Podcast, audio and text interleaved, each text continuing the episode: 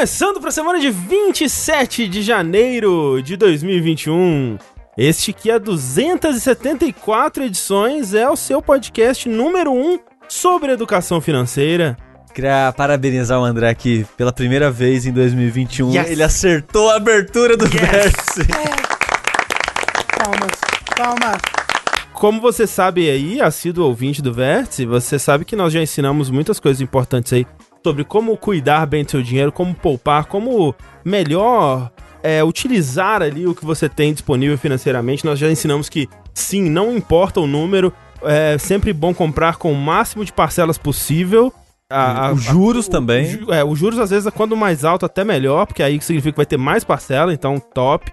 Nós já ensinamos a você investir em criptomoedas, Dogecoin, Catcoin. Já Isso. ensinamos você que o melhor jeito de guardar o dinheirinho que sobrou ali no final do mês é pegando um saco plástico, guardando debaixo do colchão. Na verdade, ele é o quê? Dando sub pra jogabilidade na Twitch. É verdade, um investimento. Esse aí é um bom plano B também. E estamos aqui com o, o grande mestre das finanças, Eduardo Sushi. Que recentemente teve 15 milhões de reais aí sobrando. É, tinha. E mesmo. gastou tudo comprando cópias lacradas de Dark Souls 2 Scholar of the First Sin. Que ele comprou várias cópias, vai fazer um Battle Royale entre todas elas pra decidir qual que é a melhor. E Nesla, ele não vai passar álcool e estragar a capa. Não, não, não. É, ele não comprou o Scholar of the First Sin, André. Você sabe que ele comprou do Dark Souls 2 original. Não, Rafa, bom. você já tá por fora da- do lore, Rafa. É que é o seguinte, eu comprei o Dark Souls 2 e o Scholar of the First Sin, os dois de PS3 lacrado, importado pra coleção de jogos da From, meu. E, é- e o Scholar, não sabia, a versão do Scholar pra PS3 é uma toda rebuscada, que vem com trilha sonora, vem com uns negócios de making off, vem com guia. E chegou aqui e foi, caralho, nossa, que edição bonita, capa bonita, né? A capa era toda preta com aquela coroa em alto relevo. E eu, ok, vamos fazer meu ritual de sempre. Chegar algo em casa, eu vou limpar com álcool. Tá com plástico em volta, não vai vazar. Eu, o ano passado, por exemplo, só comprei vários board games, todos vinham plastificado, passava, nunca deu problema. Não é agora que vai dar problema. Tinha um rasguinho ali no plástico, entrou álcool dentro. É, o álcool umedeceu alguns, plá- alguns papéis que tinha em volta, que é tipo não. a embalagem em si, a caixa, ela não tem nada escrito. Então tinha meio que um papel em volta pra fazer aquele papel de, da, da loja, né? De ter foto do jogo, ter um textinho, esse tipo de coisa.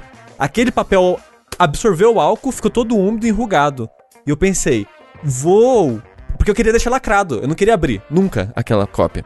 Vou pegar o secador de cabelo, vou passar de longe pra garantir que não vai derreter o plástico.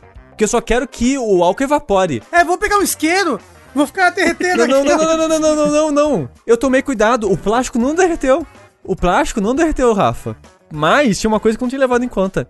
A textura de alto relevo das coroas aparentemente é mega frágil, porque elas derreteram. Hum, Ou E seja, é isso, agora eu tenho um Dark Souls 2, Scholar of the First Sin, japonês, todo cagado.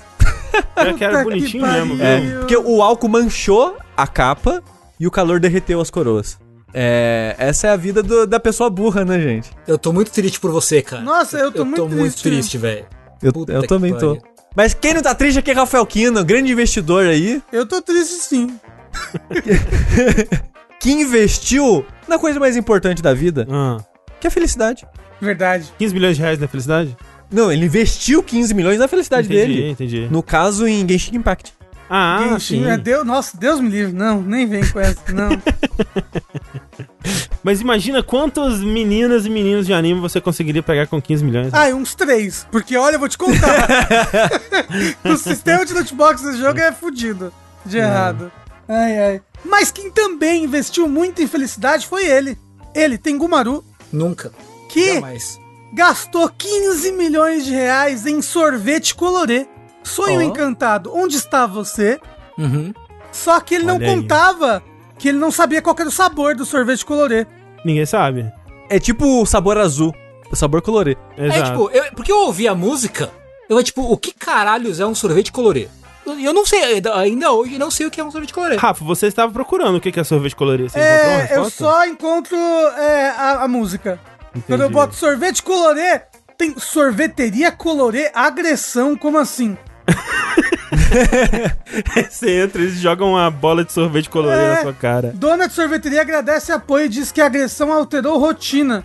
Era uma sorveteria que o nome era Colorê, sorveteria Colorê em Campinas. Ah, faz sentido, faz sentido. É, então é isso, é um sorvete de agressão. É, sorvete colorido é um sorvete de agressão, então. Legal, bacana, gostei. Agressão aos palatos. Ah, pera, esse, esse era o moço que tava se recusando a usar máscara. Ah, foi ano passado, eu lembro. Era um moço que ele tava Nossa, tipo, foi num lugar vou- chamado Colorê. Sorveteria Colorê. Ele se recusou a usar máscara e quebrou tudo na sorveteria. Eu lembro desse vídeo. É. Olha só. Por fim, temos aqui André Campos, Sou eu. que decidiu que o melhor investimento a se fazer é, é nas artes, né? Divulgar as artes. Assim. Então o que, que ele Sim. fez? Pegou 15 milhões de reais e trouxe dos Estados Unidos, de todos os lugares do mundo, o elenco original de Hamilton pra se apresentar em uma associação de colônia japonesa igual eventos de anime dos anos 90. Assim, Uh, pra montar ali, né? a- aberto ao público ali. incrível. Será que 15 milhões daria pra trazer o elenco original? Eu acho que 15 milhões dá. É, né? Pagar o cachê deles Assim, pra eles virem? Talvez não com o cenário completo. Ah, não, aí não, aí não. O palco Aí não. que gira. Não, isso Né? não. Mas você conseguiria pagar a viagem e o cachê de todo mundo. É possível, eu hein? acho. É possível. Eu acho. Pra apresentação só?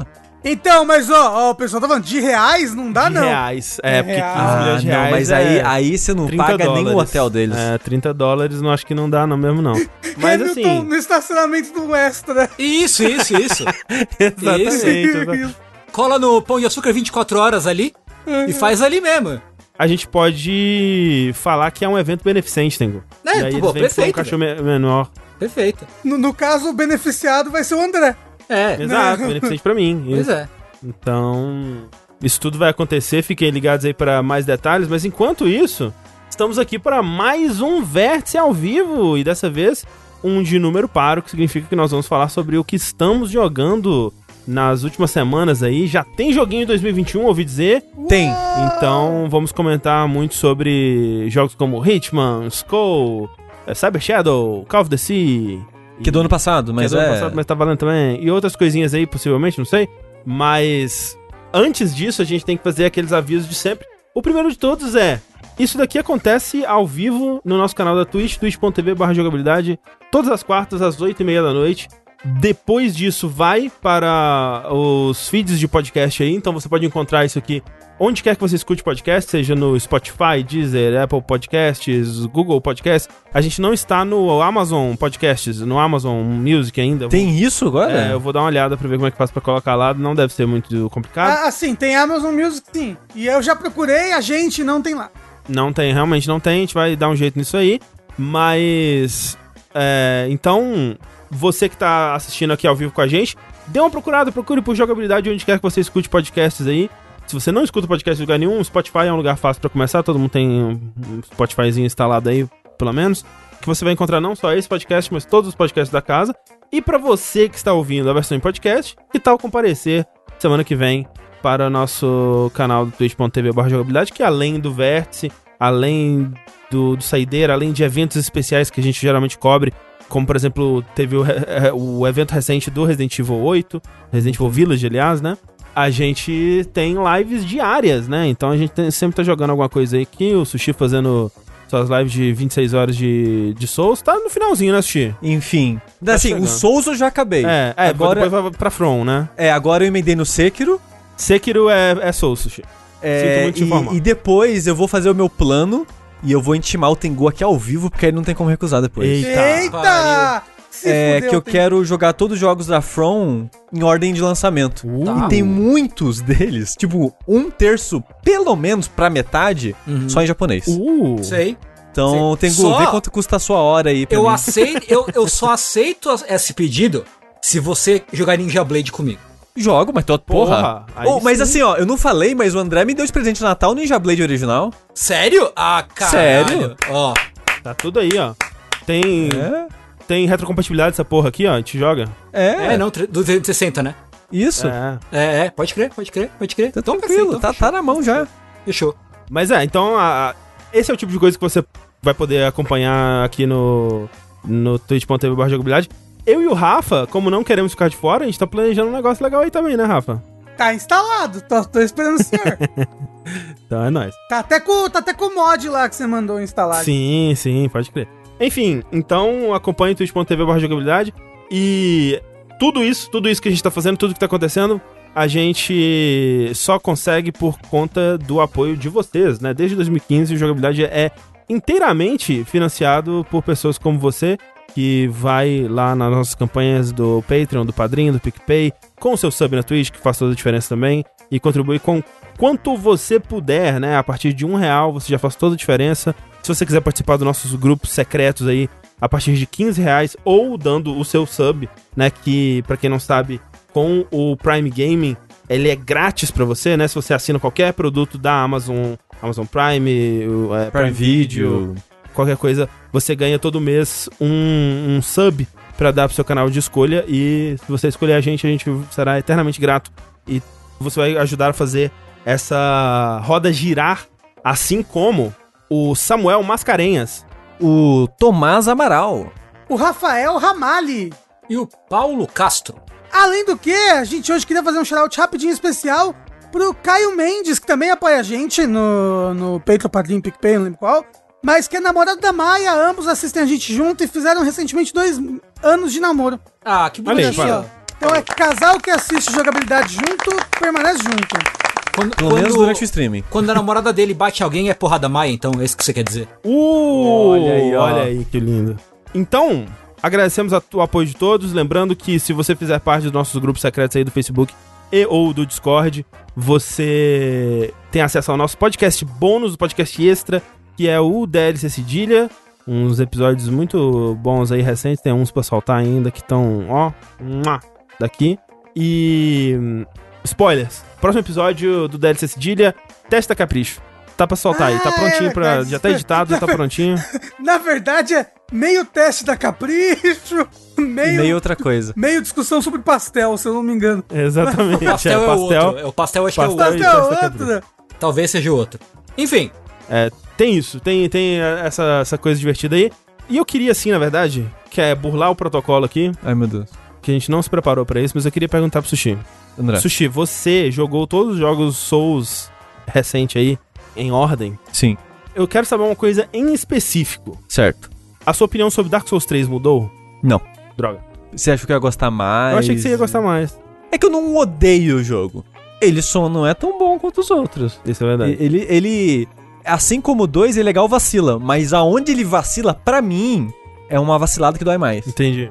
Tem gente que o vacilo dele não é tão ruim assim porque a jogabilidade é mais, sei lá, rápida do que o Dark Souls 2, que tem gente que Uhum, não gosta uhum. muito do combate do Dark Souls 2. Cada um, cada um. Mas uma coisa, ó, uma coisa que me fez perceber, rejogando todos os Souls agora em ordem, muitas, eu acho que já comentei isso, mas não em podcast, muitas vezes na nossa vida a gente consome algo, gosta, segue a vida e na sua cabeça fica, eu gosto daquilo. Uhum, uhum. E você meio que sabe porque você gosta, uhum. mas você não sabe com aquela clareza da época. Você esqueceu, é. Que, é, que te conquistou. E rejogar Dark Souls 1 depois de tanto tempo, tipo, rejogar, tipo, prestando atenção, fazendo tudo, todas as quests, tudo bonitinho, em vez de só, sei lá, sair correndo, fazer qualquer coisa assim. Ou como o stream que eu fiz com o Rafa, eu mais conversei do que prestando atenção Sim, no jogo, sim, né? sim. Então, rejogar Dark Souls depois de, sei lá, 4, 3 anos sem jogar Uau. ele, sem prestando atenção assim, eu fiquei, uau. É por isso que, que esse jogo É. foi tudo isso, né? O 1 ele é meio sacanagem mesmo, né? O- não, quando eu tava rejogando um, eu pensei, eu acho que eu gosto mais dele que do Bloodborne. Acho que esquece que eu falei que o Bloodborne é meu favorito. Talvez seja o Dark Souls 1 mesmo. Que o mundo Dark Souls 1 é sacanagem. É. Ninguém chegou perto ainda, desde então. Mas é isso. Souls, bons jogos.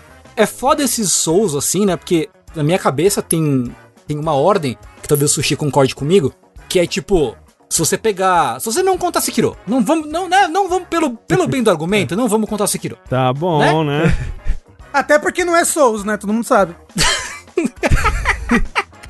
Aí, o que a gente faz? A gente tem lá Dark Souls 2, 3, Body Body e o Demon Souls, certo? Certo. Se você for ranquear esses jogos, na minha cabeça, acho- talvez eu tenha falado isso no nosso, no nosso Melhores da Década. Pra mim, assim, Bloodborne, Dark Souls e Demon Souls estão em uma única, em um tier, e Dark Souls 2 e 3 estão em outro tier. É. E, meio que, e meio que não importa a ordem pra mim, assim, do Bloodborne, Dark Souls e Demon Souls, porque a ordem vai mudar com o tempo, ela, tipo, ela é meio que uma placa tectônica, tá ligado? Ela nunca vai parar de se Sim. mexer, assim, entendeu? Então a- as ordens são, assim como o tempo é convoluta, né? Eu concordo com o Tengu, é, em maior parte. Tanto que, quando eu tava jogando Bloodborne, muitas pessoas Mas Sushi Dark Souls 1 não era seu favorito? No, que no Dash do, do Bloodborne você falou que você ainda preferia Dark Souls 1. Mas gosto vai mudando com o tempo, né? Uhum. Mas eu acho que é tipo isso daí mesmo. Os três mais importantes da From ali ficam meio que numa maçaroca de, de qualidade e importância. Que é meio. Eu sempre, quando vou falar, tipo, ah, jogo da década, coisa do tipo, como você usou de exemplo, é sempre coloca tudo junto. É, é. Coloca todos representando ali esse Uhum. tipo de jogo ali que tá show. E o 2 e 3 realmente são jogos legais, mas que não, não chega nem perto, né? É, Da magnitude Mas eu, eu. Tudo bem que eu joguei o, o Demon Souls Remake, né? Agora que saiu agora em 2020 e tal. Mas o Bloodborne faz tempo que eu não jogo. E eu queria revisitá-lo eventualmente. Porque o Dark, Souls, o Dark Souls 1 eu joguei quando saiu o remaster. Eu terminei de novo. O Demon Souls eu joguei agora, né? O remake quando saiu. E o Bloodborne. eu eu- enfim. É, e o Bloodborne eu não encosto nele faz tempo. Faz alguns anos que eu não encosto no Bloodborne. Então. É, eu queria uma desculpa pra poder voltar pro Bloodborne. Ó, olha só, eu queria. Se chama dizer- live, gente, porque olha só, Bloodborne, eu, eu, eu joguei ambos no ano passado em live, alguma coisa assim. Tanto do Dark Souls 1 quanto o Bloodborne. Bloodborne ainda é meu favorito, hein? Vocês deviam jogar ele mais uma vez, porque ele é bom demais. Dá conta?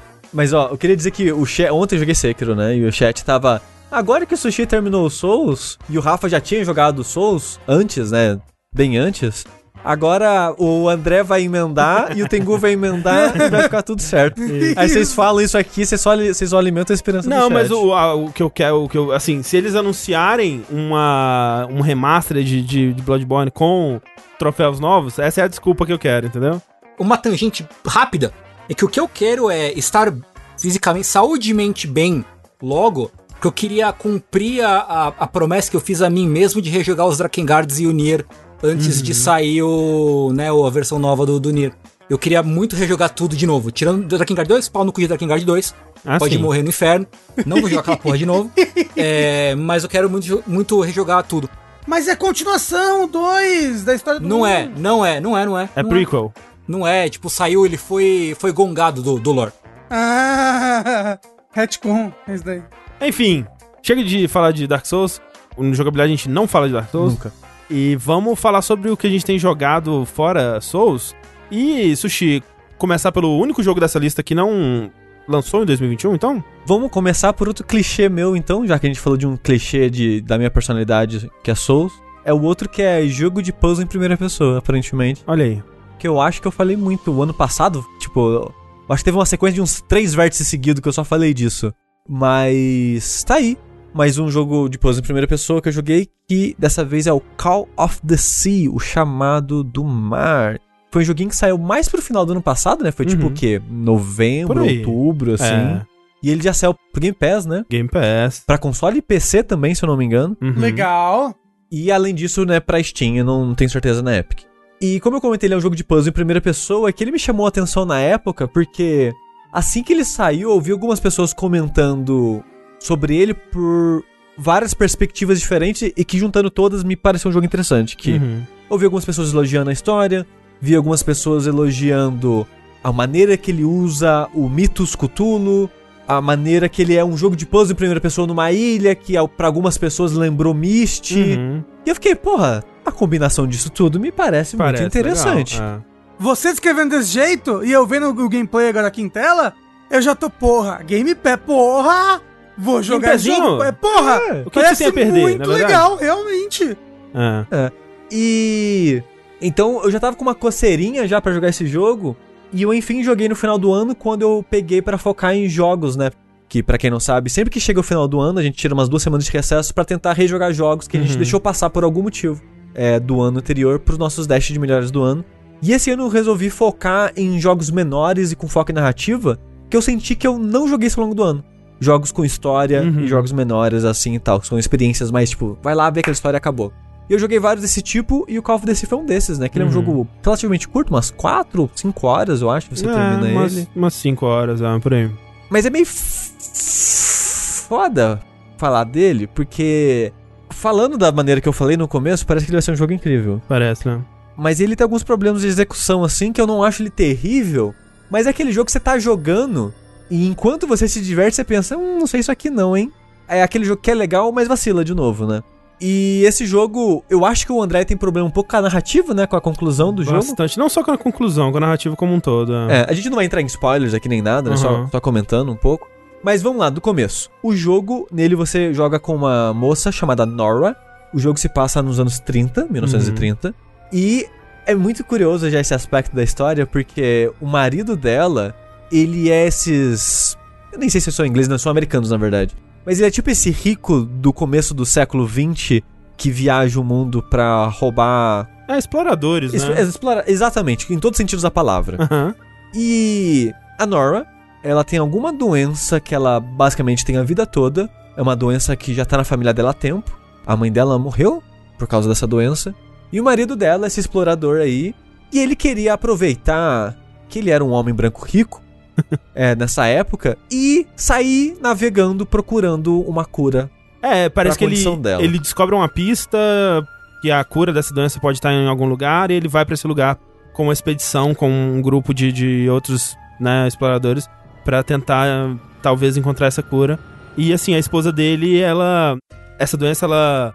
Ela dá umas manchas na, na pele, assim, né? Como. Umas... Tipo uma vitiligo, só que ao é. contrário, as manchas são mais escuras. Isso, umas manchas escuras na, na, justamente na mão, assim. Que ela até usa uma luva para esconder. Mas assim, isso é o que dá visualmente, né? Mas é, ela fica meio que de cama, né? Ela tem dificuldade para andar, dor o tempo todo e tal. É, então é, ela. Pra quem conhece a doença ou conhece alguém que tem ela, talvez lembre um pouco. Fibro... Fibromialgia. Isso. Isso. Que minha irmã tem isso e é muito isso. Tipo, quando dá crise, ela não consegue nem se mover de tanta dor e uhum. coisa do tipo. E algo, algo do tipo ela tem. E ele sai em viagem e some, desaparece. E fica, acho que meses, eu não, eu não lembro mais o tempo, mas ele fica um bom tempo desaparecido e ela sem ter notícia dele. Até que chega para ela uma encomenda que é meio que um endereço, né? Um local para uhum. ela ir uma adaga bizarra, meio que de pedra. Uma chave também, né? É, e uma chave, uma parada assim. É. São três coisas, eu acho que é isso. acho que é tipo o local, essa, essa adaga e uma chave. E esse local era meio que uma ilha que fica aos alguns quilômetros da costa do, do de Tahiti. Uhum. Então, é uma ilha que o jogo se passa uma ilha fictícia, mas perto dessa região que existe de verdade. E é muito engraçado que o jogo ele começa na cabine dela do barco que tá levando ela para o lugar, né? E você joga com ela. Sim, você joga com ela. Você joga com ela, isso. E é muito engraçado porque você tá no barco e, tipo, você não tem uma mala com roupa dobrada. Não, você tem, tipo, um guarda-roupa inteiro com roupas no cabide. E isso não é coisa do jogo, né? É coisa da época. É muito. Uhum. É um uhum. choque muito grande, sabe? É, algumas coisas. E talvez é proposital nesse jogo, eu acho. Esse choque que tem das regiões, das pessoas e culturas e riquezas e tal. Porque quando você chega na ilha de fato, você não encontra ninguém. Você só encontra resquícios de que coisas aconteceram. Por onde eles passaram, acampamentos que eles fizeram, é, lugares que eles exploraram, é, o seu marido e a tripulação que tava ali com Sim. ele, né?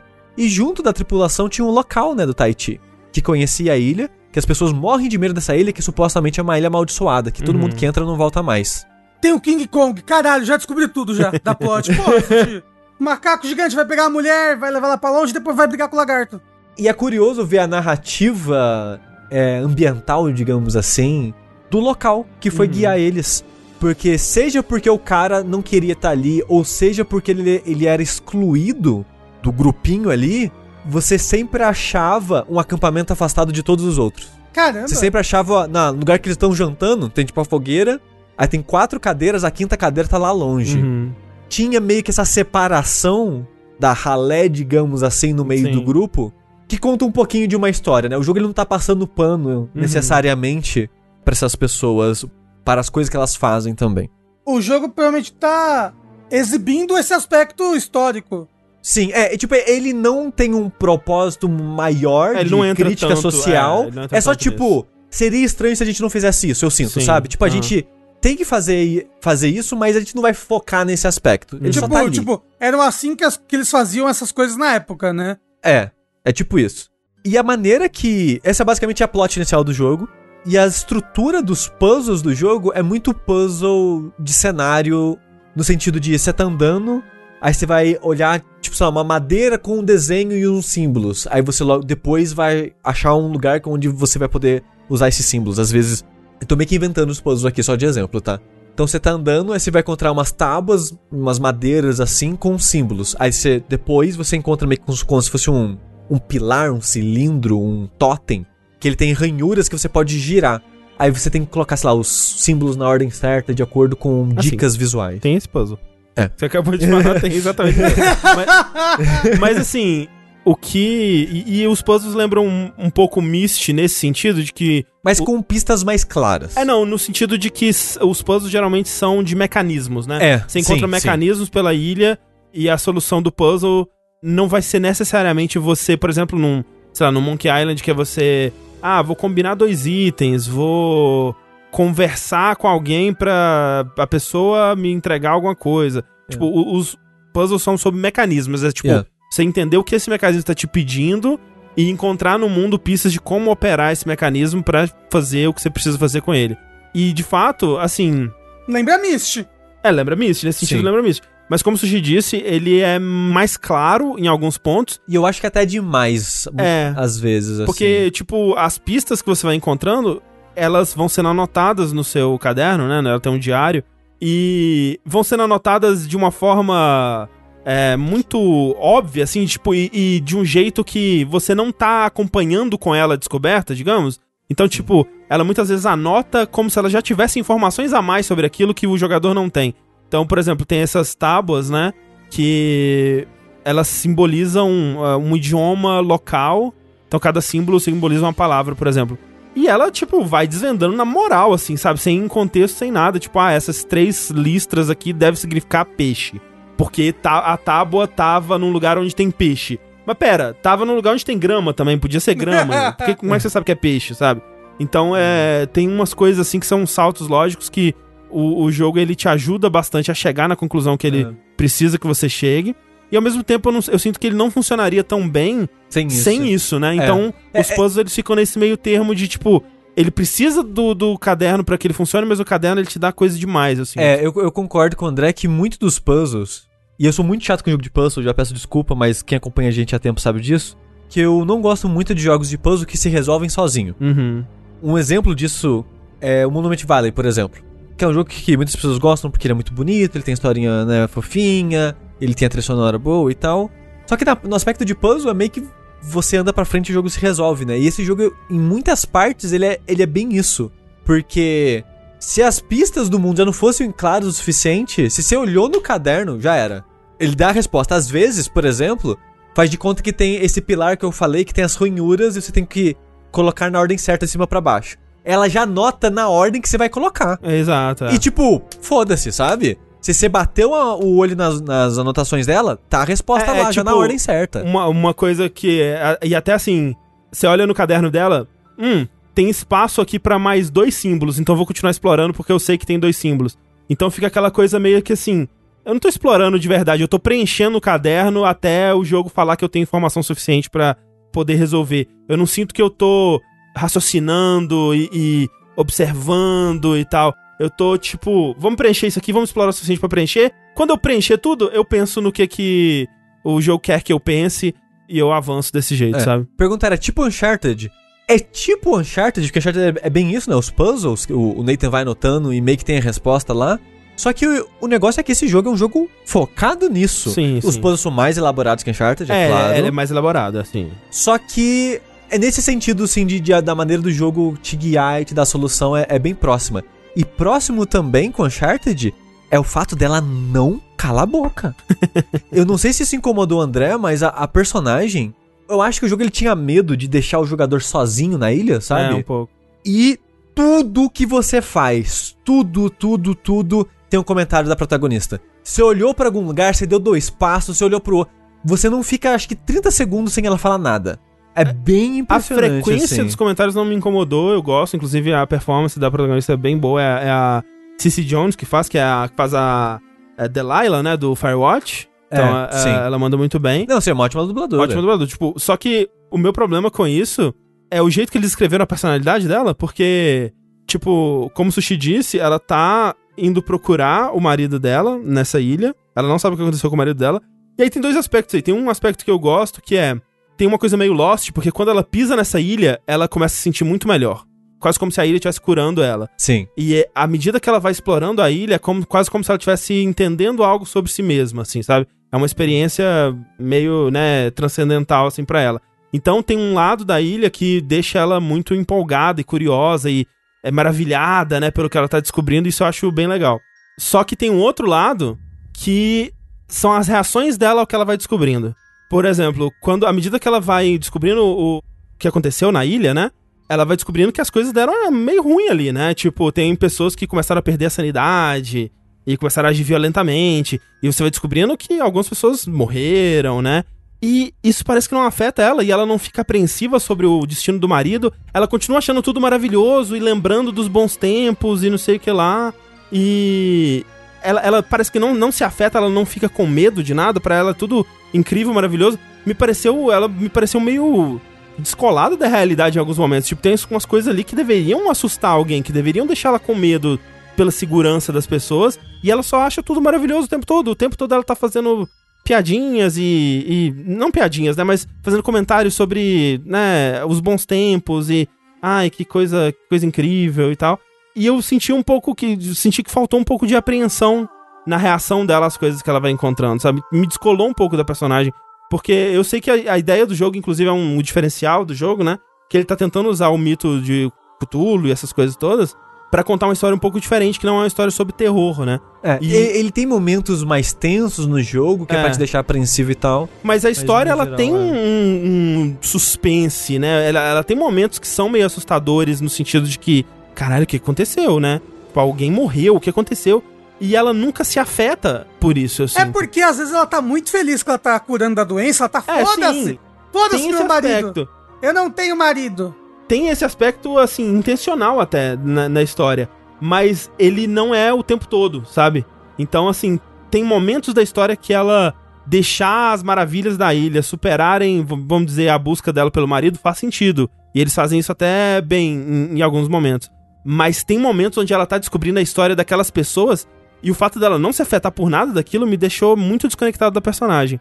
E outra coisa, né, que eu acho, eu acho mais uma consequência do, do tipo de jogo, mas eu sinto que outros jogos fazem isso melhor do que esse, que é você tá é, encontrando essas informações de uma galera que já não tá mais ali. Então você tá descobrindo o que aconteceu através de notas e é, relatos escritos e fotos e coisas assim. Você tá descobrindo o que aconteceu, né? Me- meio que é um Gone Home quase, assim. É, é muito comum esse tipo de jogo, né? Bioshock e tal, essas coisas essas, estão bem assim. E muitos desses jogos usam esses artifícios de tipo. É uma mensagem com sangue na parede, né? É, socorro e tal, assim. E, então é, é sempre engraçado, né? No Dead Space, caralho, o cara. Obrigado o ser humano que em seus últimos segundos de vida pensou em, em deixar uma mensagem ajudando a próxima pessoa que passaria por aqui com uma dica. É sempre meio assim, né? Hum, ok, essa, essa coisa é muito coisa de jogo, né? Não faz muito sentido. Mas aqui chega a ser engraçado que, tipo, chega um ponto que a expedição tem, tem tipo, sei lá, três pessoas e os caras estão se comunicando por papelzinho, por memorando oficial, assim. E é muito engraçado, tipo, vamos fazer uma reunião às o- o 18 horas para discutir não sei o que lá. Caralho, fala, são duas pessoas, velho, vai lá, hein, ô, vamos, vamos pra aqui, vamos reunir. E esse aspecto do jogo também me, me tirava um pouco da narrativa, assim. É. Esse aspecto, eu meio que. no- logo de começo, assim, eu meio que tive que relevar um pouco, porque senão isso ia me incomodar com frequência e. videogame, essas coisas todas. Então esse é meio que, tipo, beleza, vai ser assim, eu vou relevar. Agora, ela não. Ela não se afetar muito é engraçado, que eu acabei não percebendo muito isso, e isso não acabou me incomodando, porque tem uma personagem da história que ela não se afeta por isso. Uhum. E ela me incomodou. Então eu meio que foquei nela é, e é. esqueci da protagonista. Sim, sim. Porque, que eu falei, tem a tripulação toda e vai coisas acontecendo e você vai achando documentos das pessoas reagindo às coisas acontecendo. E tem uma pessoa da tripulação que ela parece não reagir ou não ligar pras coisas que estão acontecendo. Sim. E eu fiquei muito focado nisso, tipo, por que, que essa pessoa não tá reagindo? O que, que tá acontecendo? Sabe? E eu acabei esquecendo da protagonista. Mas essa eles até explicam isso. bem, né? Não, É. sim, ela não. É. Ela explica bem. Sim. Mas eu tô falando, a da protagonista não me incomodou. É, sim, talvez que eu acabei focando demais muito na Justo, outra justo, personagem. justo. Mas então, tipo, os puzzles não é que são terríveis, mas não são as coisas mais criativas ou desafiadoras do mundo. É muito daquele puzzle de. O jogo ele é meio que capítulos, né? Uhum, Cada capítulo vai ser num pedaço da ilha e vai ser meio que num pedaço aberto ali.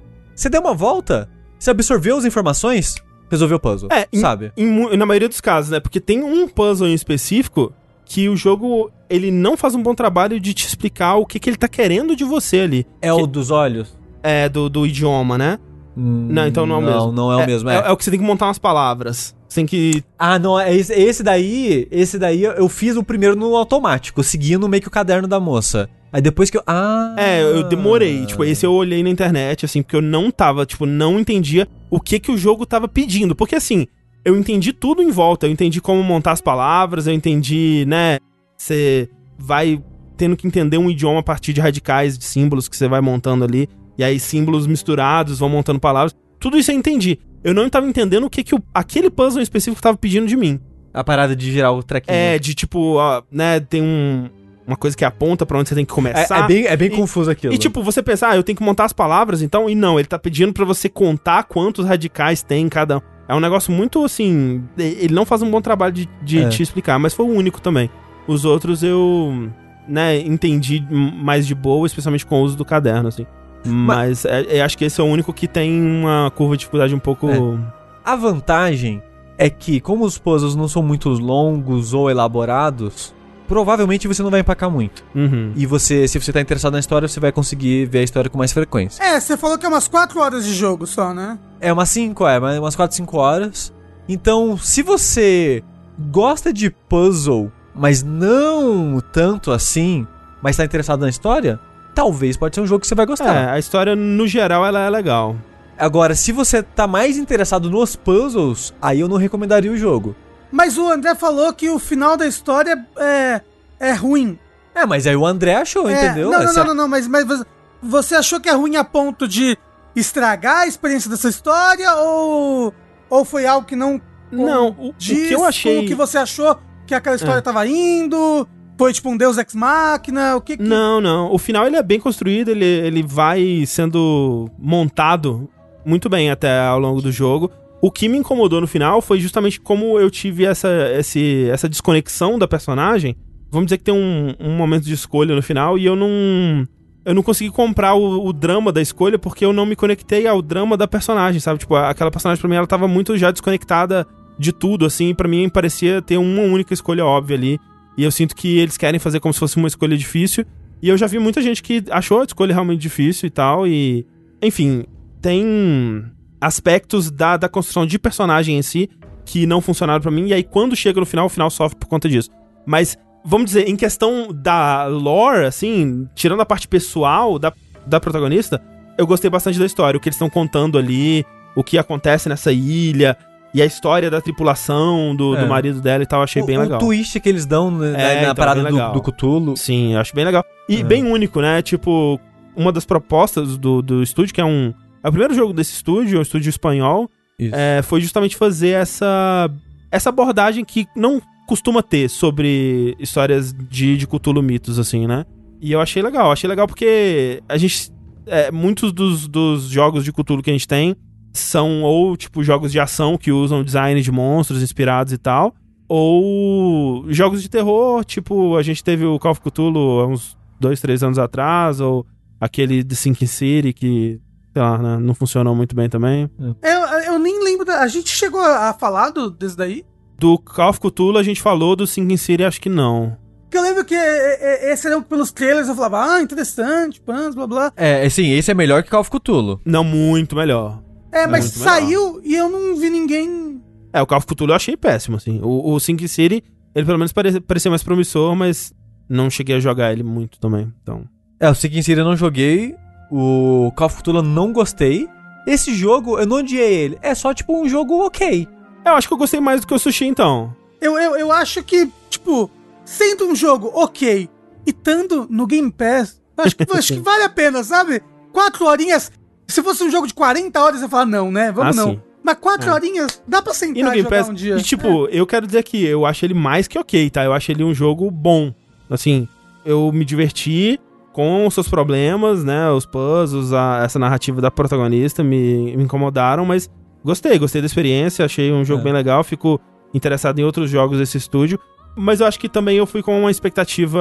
Quando me falaram que era tipo Myst, eu acho que eu fui com uma expectativa um, um pouco já pra algo mais assim, algo mais tipo Obduction ou, ou jogos com puzzles mais elaborados. É, eu acho que também. Mas olha só, que nem a gente falou, o jogo tá no Game Pass pra PC e pra console. Então se você tem Game Pass aí e tem algum console da Microsoft, por que não? Um jogo curtinho aí, dá uma chance. Uhum. Mas se você quer comprar ele no Steam, tá 38 reais. Eu Olha acho aí, justíssimo, pra esse Justíssimo. jogo. Aliás, Nossa, muito. Curioso, curioso. Tem muito jogo saindo agora por 37 e uns quebrados. Paradise Killer esse preço, Cyber Shadow esse preço. Esse jogo é tipo, co- que conspiração é essa? Eu não sei, eu só, eu só agradeço, porque esse jogo é tipo 20 dólares lá fora, Uhum. e 20 dólares virar 38 Nossa, reais é, porra, lucraço. Incrível. Deixa eu falar. O jogo que eu vou falar hoje, o School, ele tá 37 reais. Aí, velho! E só que Aí- lá fora, lá fora ele é 15 dólares. Ó, não sei o Incrível, que tá. Ele tá. Tem alguma coisa aí. Tem alguma coisa. E assim, agora que você falou que ele, esse jogo custa 38 reais, subiu meu conceito ainda. Agora eu digo que ele é muito bom. Foi de bom para muito bom, porque por esse preço não 38 se acha jogos. E assim, ele é muito bonito, assim, o- os cenários e tal. Você vê que ele é um jogo de orçamento limitado, mas eles criam é, uns cenários muito legais. Tem umas brincadeiras que ele faz com o fundo do mar, assim, que são hum, é, muito da hora também, assim. Cenários com corais e coisas assim também, que são bem bonitos. Você chega debaixo d'água tem um monte de gente cantando, né? Brincadeiras do fundo do mar. isso. E cenário com coral. Ah. Ah, com coral! É, Caralho, é muito é meu bom, pulo é é céu. A gente não tá preparado pro Rafa. O Rafa tá. Não, o Rafa tá muito além da gente. Falando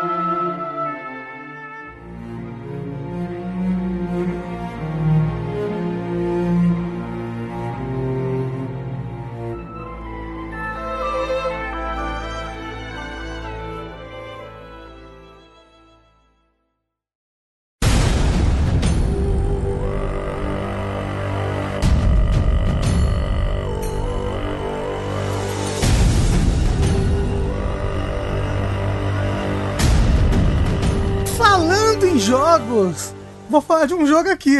Olha só. Falando em videogames, começamos 2021 com um jogo aqui que eu reclamei dele. Não foi no primeiro vértice de jogos do ano, você reclamou dele, e no dia seguinte o jogo saiu do Early É isso mesmo, isso mesmo. No primeiro fest jogo do ano eu falei, caralho, esses jogos nunca saíram lá que eu quero jogar. E no dia seguinte ele saiu de Early Access. Então, eu quero falar do joguinho que eu joguei recentemente essa semana, que é o School, dois pontos, The Hero Slayer. Skull com um L só. Isso, Skull com um L só. Ele é um, ele é um jogo que ele tava em Early Access aí faz um tempinho, ele tava em Early Access acho que desde de fevereiro do ano passado. É, por aí. E em um ano ele saiu do, ele saiu do, do Early Access, que é bacana, assim, tipo... Ele, então ele tá no, no 1.0 agora. É, por enquanto só PC com planos pra sair pros consoles também. É. O que trata desse jogo? E aí vem, vem, vem talvez a tristeza de algumas pessoas. Por quê? Ele é um plataforma com combate bem bonitinho, pixel art muito bonita. Legal o personagem principal, bem carismático. Ele é uma caveirinha, com uma capinha bonitinha, um, um pedaço de osso na mão pra bater. Mas. Mas é um roguelike. Barra, Droga. na verdade é um roguelite, né? Uhum. Aí vocês perguntam, Rafael, o que, que é um roguelite? Rafael, Rafael, o que que é um roguelite? É o seguinte, André Campos, meu caro amigo. O Rogue foi um jogo que lá da década de 90, eu acho, não sei. 80. 80, antigo, muito antigo, antes de vocês nascerem. Que ele tinha certas características. Jogos que se inspiraram nessas características eram chamados de rogue-like, entendeu? Olha, Olha aí. Olha aí, olha que loucura. Aí os jogos que se inspiram nessas características, mas pegam mais leve, são roguelite. Entendeu? Light de, de, de, De leve. de leve. Então é um tipo de rogue que não engorda. Entendi. Entendeu? O Você roguelite. pode consumir bastante, sem culpa. Mas, Rafa, que características são essas que esse jogo tem? As características que um jogo, normalmente roguelike, tem é... Ele tem um mapa gerado proceduralmente. Processualmente, Rafa, vamos usar o bom português aqui. O fato é se a gente começar a falar isso, as pessoas vão achar que a gente tá zoando igual o cambalhotando é e buscação.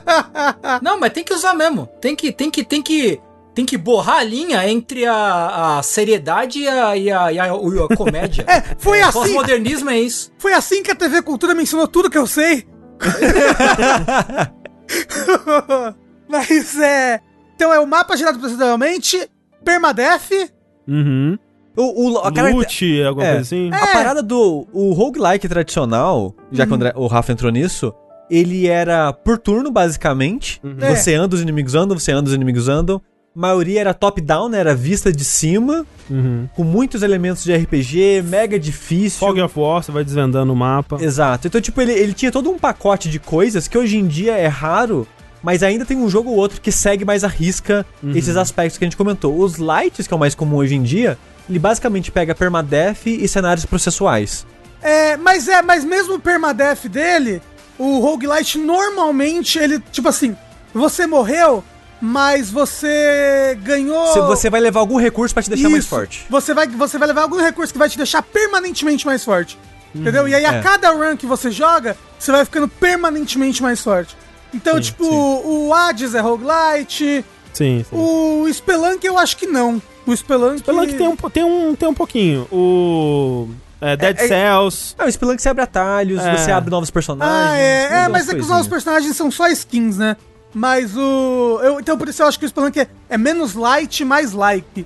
Mas o. O Rogue Legacy, o. Ah, o Rogue Dead Legacy. Cells. O Dead Cells é. É, é um. Um gênero que, tá, que faz muito sucesso entre os indies, né? Uhum. É. E tá aos poucos vazando para jogos AAA também. É, mas, mas também é um jogo que. que foi muito. teve muito pitch desse jogo em. Em financiamento coletivo. Kickstarter. é. É. Sim, Casmo é um exemplo, né? É, até uns que não, que não, né? Que não deveriam ser, que nem Mudaram. o caso. Sim, sim. Mas bem, e o, o Skull é justamente um desses. Por quê?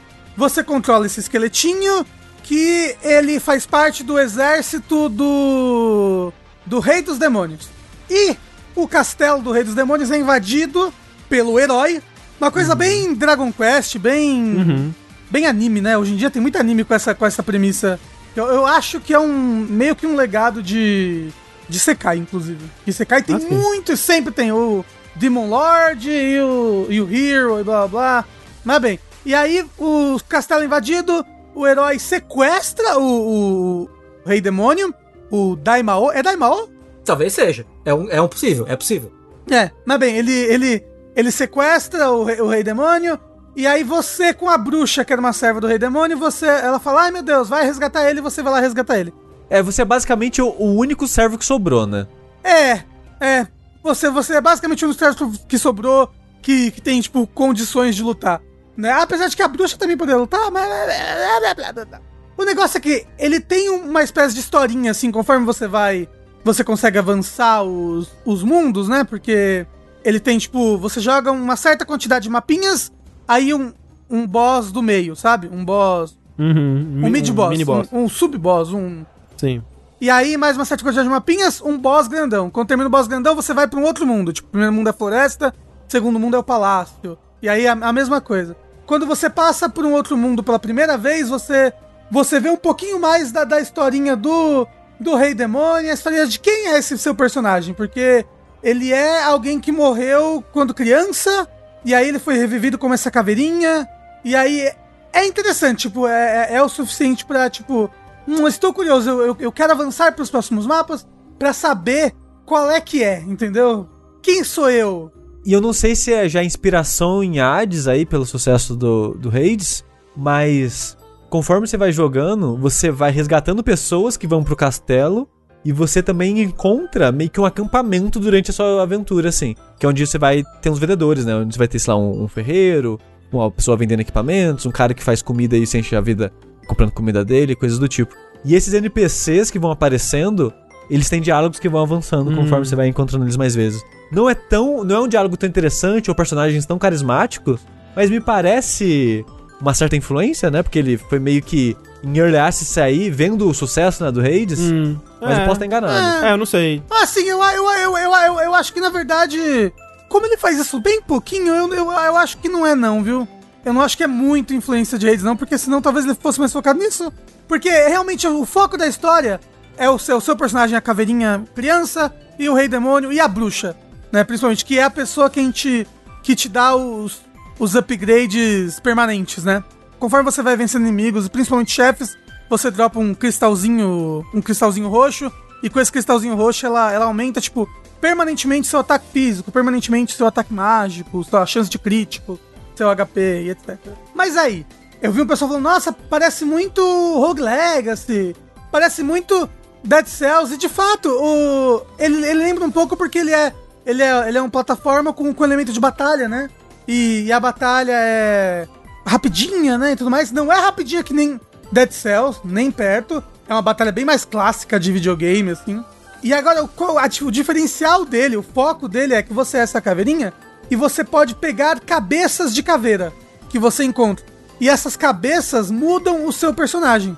Como se fosse uma classe nova, né? Isso, como se fosse um outro personagem completamente diferente. Inclusive, você só pode levar com você duas cabeças. A que você tá e uma reserva, e você pode ficar trocando elas. Não só você pode, como tipo, é aconselhável que você fique trocando elas o tempo inteiro, né?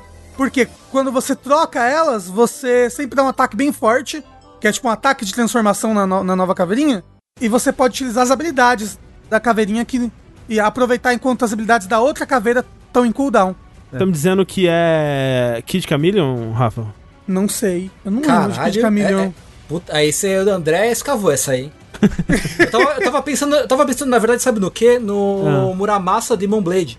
Ah, não joguei. Que você vai é, batendo, batendo com a espada, que você troca a espada, que a espada, tipo, ela vai perdendo força. Aí você Aquele troca do a espada. Isso.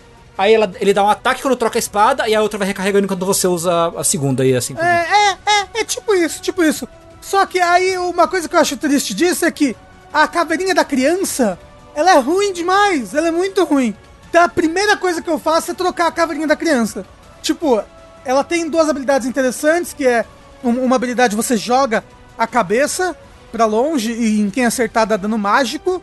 E, e a outra habilidade você se teleporta pra onde a cabeça tá. Tipo, é bom pra mobilidade, mas você raramente precisa de mobilidade pra escapar de coisas. assim. Pra escapar que eu digo pra, tipo, chegar em lugar, lugares, né? Até porque tem várias, tem várias caveiras que tem, tem uma, uma mobilidade baixa, um pulo baixo. Ou então, ou então que só dão um dash, né? Porque o jogo tem, tem um dash com iframe. Então, tipo, os mapas não poderiam ser feitos com muita mobilidade em mente, entendeu? Então, e, e o ataque dela é baixo, é fraco, você não consegue upar ela, ou pelo menos é, eu não consegui upar ela do jeito tradicional do jogo de upar as caveirinhas, porque as caveirinhas ela- elas são elas são organizadas em raridades, né? Hum. Aí, por exemplo, tem uma, tem uma caveirinha que é, ah, caveira guerreira. Você pegou ela. Se você vai descartando outras outras caveiras que você encontra, você vai pegando o osso. E aí, se você encontra um NPC que sempre tem no meio do, do caminho pro boss, você pode usar o osso das caveiras descartadas pra dar um upgrade permanente nessa caveirinha. Nessa caveira que É tá. naquela partida só. É, naquela só. Mas aí, tipo, a próxima vez que você encontrar aquela caveira, ela já vai estar nessa classe mais alta. E mu- muda inclusive Hum, o sprite da caveira. Não vai tá não. Não? Não, aque- o upgrade é só pra aquela run. Não, Sushi. É, o que eu fiz só durou uma run, infelizmente. Nossa, eu jurava que eu durava todas as runs. Eu ganhei uma classe que era tipo um soldadinho genérico, assim, com armadurinha. Uhum. Aí encontrei a moça aranha peituda, dei o upgrade nessa classe e virou um cavaleiro que era muito chupinhado do Rogue Legacy. Hum. Espadão, assim. É, tipo, o corpinho especificamente, Sei. assim, era muito igual. E eu fiz isso pra testar, tipo, pra ver se era algo permanente ou se era de run em run. Aí calhou na próxima run, eu dei a sorte e encontrei de novo essa classe. E eu voltei pro esqueletinho mais básico que Ah, poxa vida, eu jurava que eu tava. Porque eu fiz isso com várias caveiras. Eu Falei, não, essa run aqui eu vou focar só em upar caveira. pô. Eu jurava que eu tava upando, upgradando minhas caveiras pra sempre. Nossa, eu tô muito triste agora com o meu esforço que foi jogado no lixo. É, infelizmente é só um bônus pra aquela run específica. É, mesmo. porque aí o que que acontece é, ele é um jogo difícil. Ele é um jogo difícil, ele é um desse tipo de rogue que você toma dano, aí se curar não é tão fácil assim, sabe? Uhum. Quando você é acertado por algum um bicho, você fica, caralho, não devia ter sido acertado, dá pra me desviar dessa porra, que ódio. Sabe, você se sente bem punido por ter tomado dano. E eu sinto que o progresso é meio devagar, assim, eu sinto que eu Nossa, é lento quase parando. eu, eu sinto que eu joguei bastante dele. E eu, tipo, não consegui chegar no, no terceiro mundo ainda. Tipo, eu consegui chegar no boss do segundo mundo numa vez em que eu tive sorte de pegar duas caveiras muito poderosas. Muito, muito poderosas.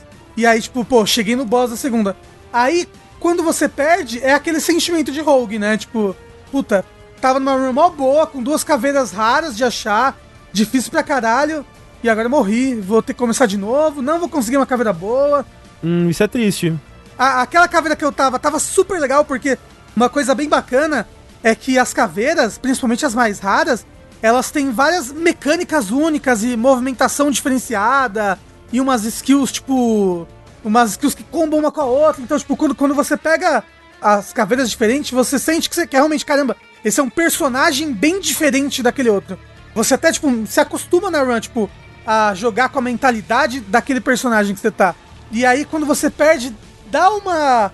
Uma, uma vontade de não jogar mais, sabe? Tipo, porra. Ah, eu- eu- esse é o meu problema com o roguelike. Quando eu, quando eu morro, eu falo, hum, acho que eu nunca mais vou jogar isso aqui então, né? É, é isso. Eu morro e eu não quero nunca mais jogar. O que pra mim, eu joguei tipo, sei lá, umas duas horas, eu acho, dele. O que me desanimou, e eu provavelmente não vou jogar mais, é que o jogo, ele te dá muito pouco. Muita pouca coisa pra você melhorar e sentir uma evolução pra ser um roguelite. E ele é difícil. E o foda é que a dificuldade dele Não é tão justa. Então, tipo, eu não acho tão difícil assim as lutas de sala em sala, de arena em arena. Mas o chefe, o primeiro chefe já, tem duas fases com vida pra caralho cada uma das fases. E eu sempre morro nele. Sempre. Eu chego nele com vida cheia e morro. Chego nele com a vida cheia e morro. Chego nele. E, tipo, é muito difícil o primeiro chefe já. Quando eu matei ele, e tem toda uma parada na, na história do jogo, tipo de. É, os entes, que são os inimigos da, da floresta, por exemplo, da primeira área, eles estão sendo controlados pelos humanos, porque os humanos colocaram meio que uns, uns cristais neles que estão controlando eles. Quando você vence o primeiro chefe, que é o rei dos entes lá, um ente gigantesco, você tira essa parada dele e ele conversa com você, tem diálogo e blá blá blá. Eu pensei, pô, seria show se não precisasse enfrentar ele mais aqui. não precisa. Tem. Toda vez vai ter ele lá pra enfrentar e eu, puta que É pariu. que assim, agora eu tô craque nele. Eu consigo enfrentar ele até com as caveirinhas fracas. Né? Porque o padrão do, do ataque dele é tipo é sempre o mesmo, não é nada muito difícil. Mas chega no segundo mundo. Mas arranca muito. Arranca, arran- nossa, arranca muito HP. Todo ataque dele arranca É. muito HP. E, e a parada é, o que você tem de upgrade entre runs é que você pega meio que esse cristal negro que corrompe eles, você leva pra bruxa e a bruxa te permite comprar upgrade. E os upgrades são tipo 2% a mais de dano. Ah, eu odeio isso. 4 odeio. pontos a mais de vida da barra de 100. Aí você fica, cara, eu joguei tipo 30 minutos de uma run e o que eu comprei foi tipo 2% de dano? Ah, Cara, vai tomar no cu. É isso que é o lance, É, cara. então, eu- então, é, é aquilo. É, você sente que você tá ficando melhor. Só que demora, entendeu? É isso, demora. É, mas o bônus não é interessante. É, o então, o, o- que você compra não é legal. O pior que um jogo desse pode ter é uma, uma skill tree que você olha e fala: Putz, acho que eu não quero nada disso aqui.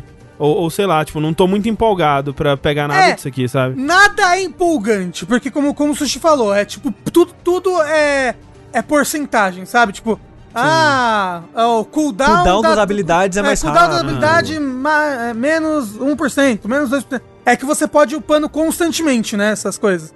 Então, tipo, no final, no final do negócio, você vai estar com mais 50% de dano físico, sabe? Eu acho. Mas aí é ponto pra caralho. Só que então, é muita hora, entendeu? Eu, é, tipo, eu falei, eu, eu, eu, eu joguei umas 7, 8 horas do jogo e eu sinto que eu estou mais forte com essas skills. Só que eu sinto que se eu tivesse jogado qualquer outro jogo 7, 8 horas, eu estaria muito mais forte, entendeu? Então, o problema desse jogo, o problema desse jogo é que ele saiu em 2021.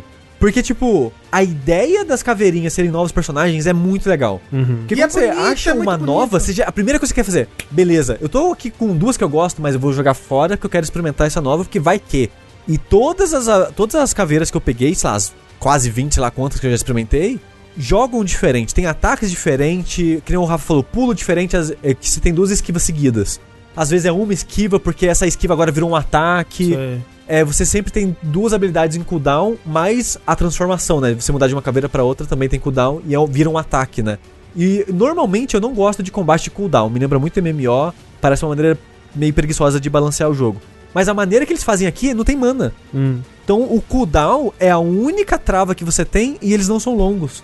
Então é tipo, é pra você spamar mesmo as habilidades. Sei. Tipo, o cooldown vai ser tipo 5 segundos. Tipo, manda, manda na habilidade. Não precisa, não precisa ficar com medo de usar, sabe? Tipo, transforma. E quando você tá, tipo, faz de conta, você tem duas, duas caveirinhas lá, um ladino e um guerreiro, por exemplo. Você tá com o guerreiro, usou duas habilidades, e se vai pro ladino, o ladino fica no cantinho as habilidades do guerreiro mostrando o cooldown dele. Hum. Então, tipo, ah, enquanto uma tá no cooldown, eu posso ir pra outra, usar as delas e ficar quicando nas sei. classes fazendo isso? Então, essa é a ideia de todas as classes terem habilidades únicas e o cooldown ser rápido e não ter uma barra de mana, ou seja, você pode usar à vontade, isso eu achei muito legal no jogo.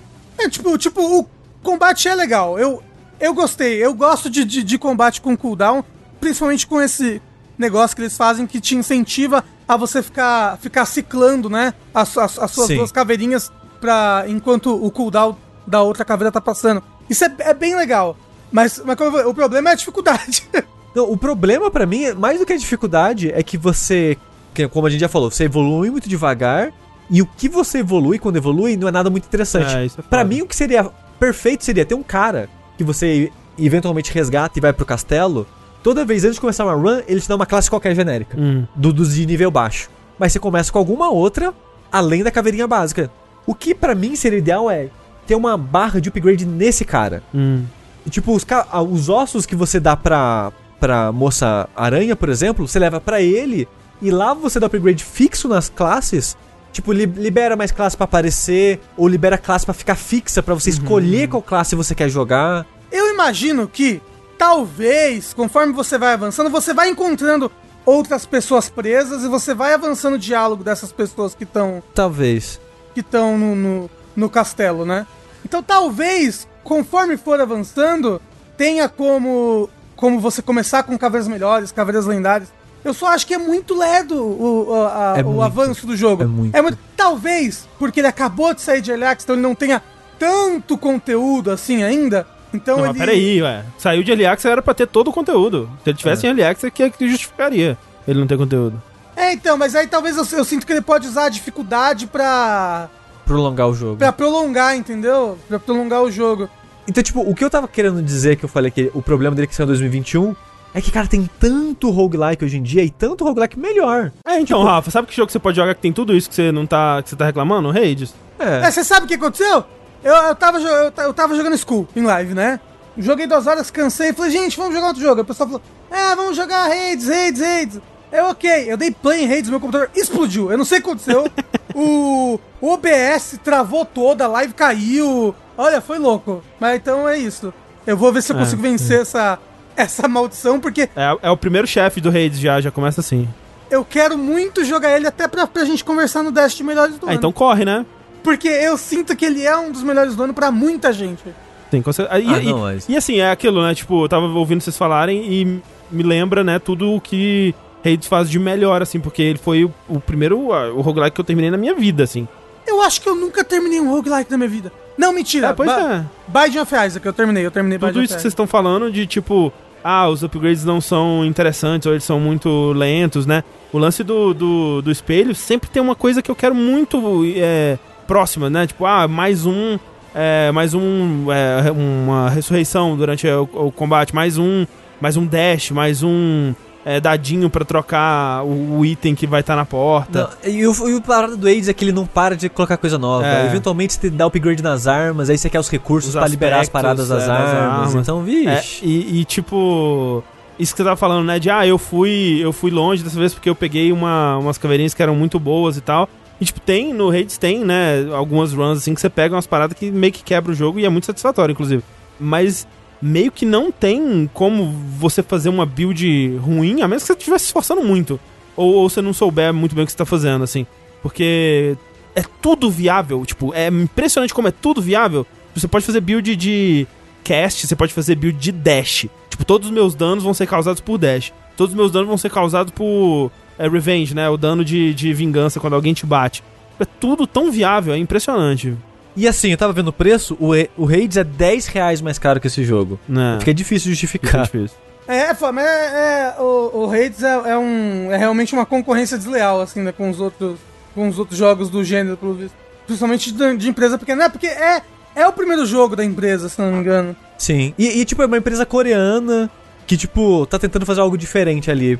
Então, eu acho muito válido, fico feliz que o jogo. Ele tá fazendo um certo sucesso. As pessoas estão falando muito dele, pelo menos. Tipo, ele é muito bonito, ele é divertido de jogar. Como eu falei, tem umas caveirinhas que eu peguei que, assim, é triste, porque todo jogo que eu jogo assim que eu gosto muito, eu penso, mas podia ser um Metroidvania. Por quê? Caralho, ia ser tão legal um Metroidvania que eu ia pegar essas caveirinhas pra sempre, sabe? Ia poder ficar ciclando entre elas, explorando um mapa gigantesco. E nossa, é. Primeiro, tem umas caveirinhas que é muito referência a outros jogos, é bacana. Tipo, essa caveira múmia que tá aparecendo agora pra quem tá assistindo ao vivo, ela é muito, muito, muito aquele jogo da SNK, Metal Slug.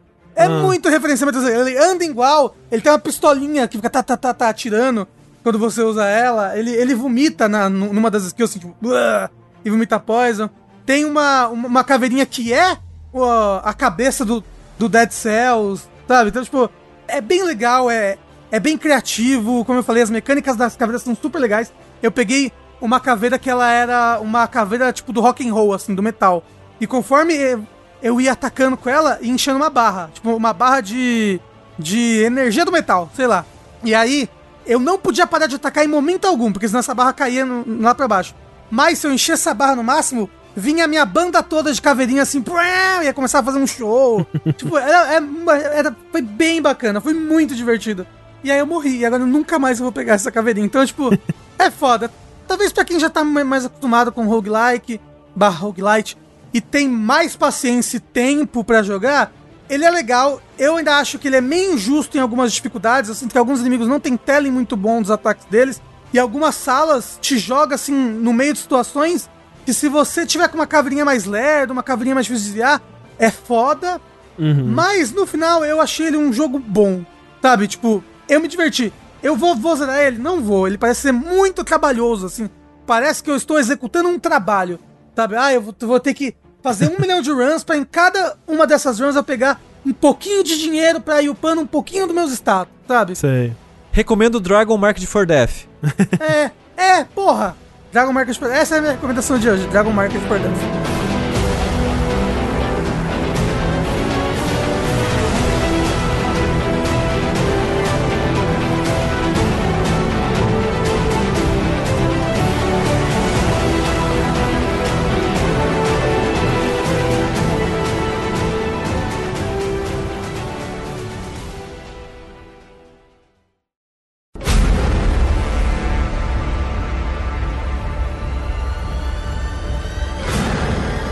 Antes da gente partir pro próximo bloco de joguinho, o Sansigolo do chat ele deu uma. um- fez um lembrete aí que é legal da gente comentar rapidinho aqui sobre o Resident Evil 8, né? A demo do Resident Evil Ah, 8, sim. Maiden. Ela foi lançada. Vocês jogaram? Não, só vi os hentai da, da mulher lá da, da porta. A internet perdeu o gigante lá. controle. Mais uma vez. Ninguém, ninguém esperava por essa. A julgar pelos hentais é, um é uma boa demo. Não, assim, se tudo continuar dessa forma, vai ser uma experiência muito próxima da 2B. né? É, né? Que a 2B foi muito assim, tipo, anunciaram Nier com uma bunda. Ninguém sabia o que era Nier, só sabia que tinha aquela bunda. Tinha a bunda. E as pessoas já tinha cosplay, já tinha hentai, já tinha fanart. Antes de ver o primeiro trailer do jogo. Tá No- nessa, né? No Resident Evil 8 a mesma coisa. Ah. Vazou as imagens da moça vampira, o pessoal já tava com cosplay, já tava com fanart. A mulher é gigante, foi tudo que bastou. A mulher ser maior que a porta. Mas assim, ela parece muito legal, gente! Sim, ela parece muito Ela, legal. ela se veste muito legal e aí ela faz umas caras e ela fala de um jeito que ela vai é, te matar. Mó legal. É, então, é, é legal porque a gente tem. É difícil você fazer uma nova coisa assustadora, né? Uma coisa assustadora que já não foi feita antes. Tipo, ah, vai ser o quê? Mais um bicho gigante mutado. Ah, vai ser o caipira. Foi legal, o caipira foi legal, o caipira assustador foi, legal. Foi, foi bom. E agora é uma mulher gigante, né? E tipo assim, gigante não de uma forma impossível. Tipo, é, é- é a altura que uma pessoa poderia ter. Você viu a matéria da Kotaku da, da moça fazendo umas especulações pra saber a altura Ah, dela? não. O jogo. O demo, vai- em breve a gente vai comentar do demo, mas enquanto isso, vamos falar da parte mais importante que é a moça vampira gigante. O demo se passa meio que num castelo, né? Numa mansão, o que seja. E lá você encontra um documento que fala que aquela família faz vinhos desde 1800. Ah, Aí, pra isso, a, a moça lá da Kotaku, esqueci o nome da jornalista, peço perdão, ela usou como base que aquela casa barra castelo deve ser de torno de 1800. aham, aham. E ela procurou, fez tipo pesquisas históricas de imóveis de 1800, até que ela ah, encontrou total. a altura de uma porta de 1800. Aham, aham. E ela, na cena final do, do demo que ela aparece, Sim, sim. a porta é tipo da altura do ombro dela. Então, extrapolando a altura da porta com o resto do, do pescoço e a cabeça que faltou, taranã, ela tem em torno de 2 metros e 50. Ok, ok. Ah, não, mas aí eu fui ver as pessoas mais altas, tipo do basquete, por exemplo, ou Shaquille O'Neal, é tipo 40 centímetros mais baixo que ela ainda, assim, sabe? Então, Sim, tipo, não, não, é. duvido que exista pessoas, que tenha existido pessoas no mundo com essa altura, mas 2,50 metros e 50 é alto pra É, caralho. ela entraria, tipo, no Guinness de pessoa mais alta, sabe? Mas, É. assim, não é... O que eu quis dizer é que não é, tipo, é o gigante do Resident Evil 4, que é literalmente Ah. um cara de 6 metros de altura, um Sim. bicho gigante, sabe? Sim. Ela tá nesse vale que causa estranheza, mas ao mesmo tempo ela parece uma pessoa normal, né? Assim, a pele super pálida e tal, mas parece uma pessoa normal. Causa estranheza e ao mesmo tempo tesão.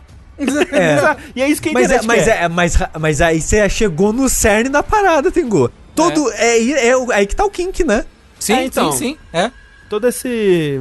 A busca do criador de conteúdo tá aí, ó. em Encontrar um, um, um âmbito, né? Um, um diagrama de Venn que ainda não foi explorado, que lá dentro tá o tesão, entendeu? Ó, o Clube da Manteiga falou que a mulher mais alta do mundo tem 2,20m.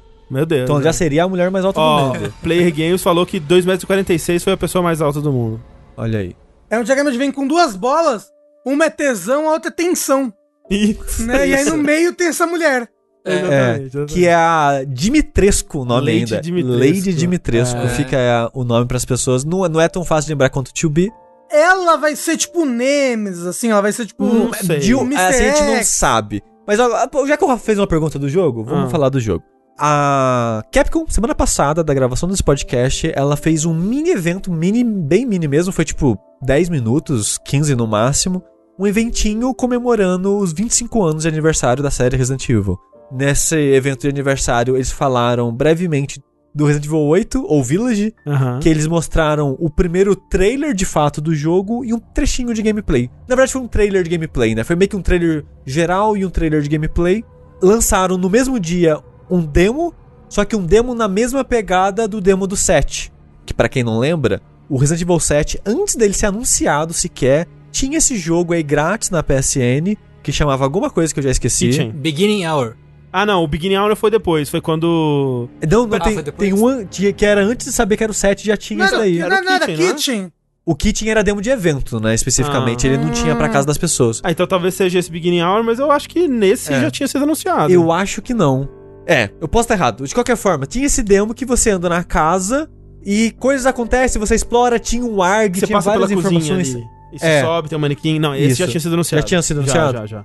Mas a parada é, era um demo que não era do jogo específico. Você Aham. andava por um cenário do jogo, fazendo puzzles que não tava no jogo final, mas era só pra você ter uma, uma experiência da vibe, do clima do que o jogo, o Resident Evil 7 teria, né? Assim, esse, ele é um pouco diferente, mas ele tá no jogo. Você lembra que você joga com a equipe de. Quando você põe a fita? Mas é só isso. Mas essa é a única parte que repete. Porque você tem outro fora disso também.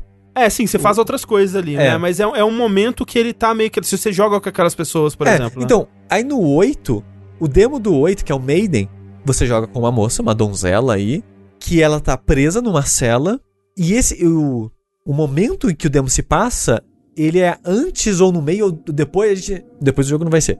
Mas é, a gente não sabe se é no durante ou se é antes do Resident Evil 8, mas não é pedaço do jogo que você vai jogar É, ali, até, onde, exato. até onde a gente sabe, não parece que vai ser, pelo menos. É, fal- não, falaram em entrevista, Falaram tipo... que não vai ser. Isso, tem um. meio que aquelas entrevistinhas, blog post do blog da, da PlayStation. Hum. Tinha um cara da Capcom que escreveu a paradinha sei, lá explicando todo o contexto.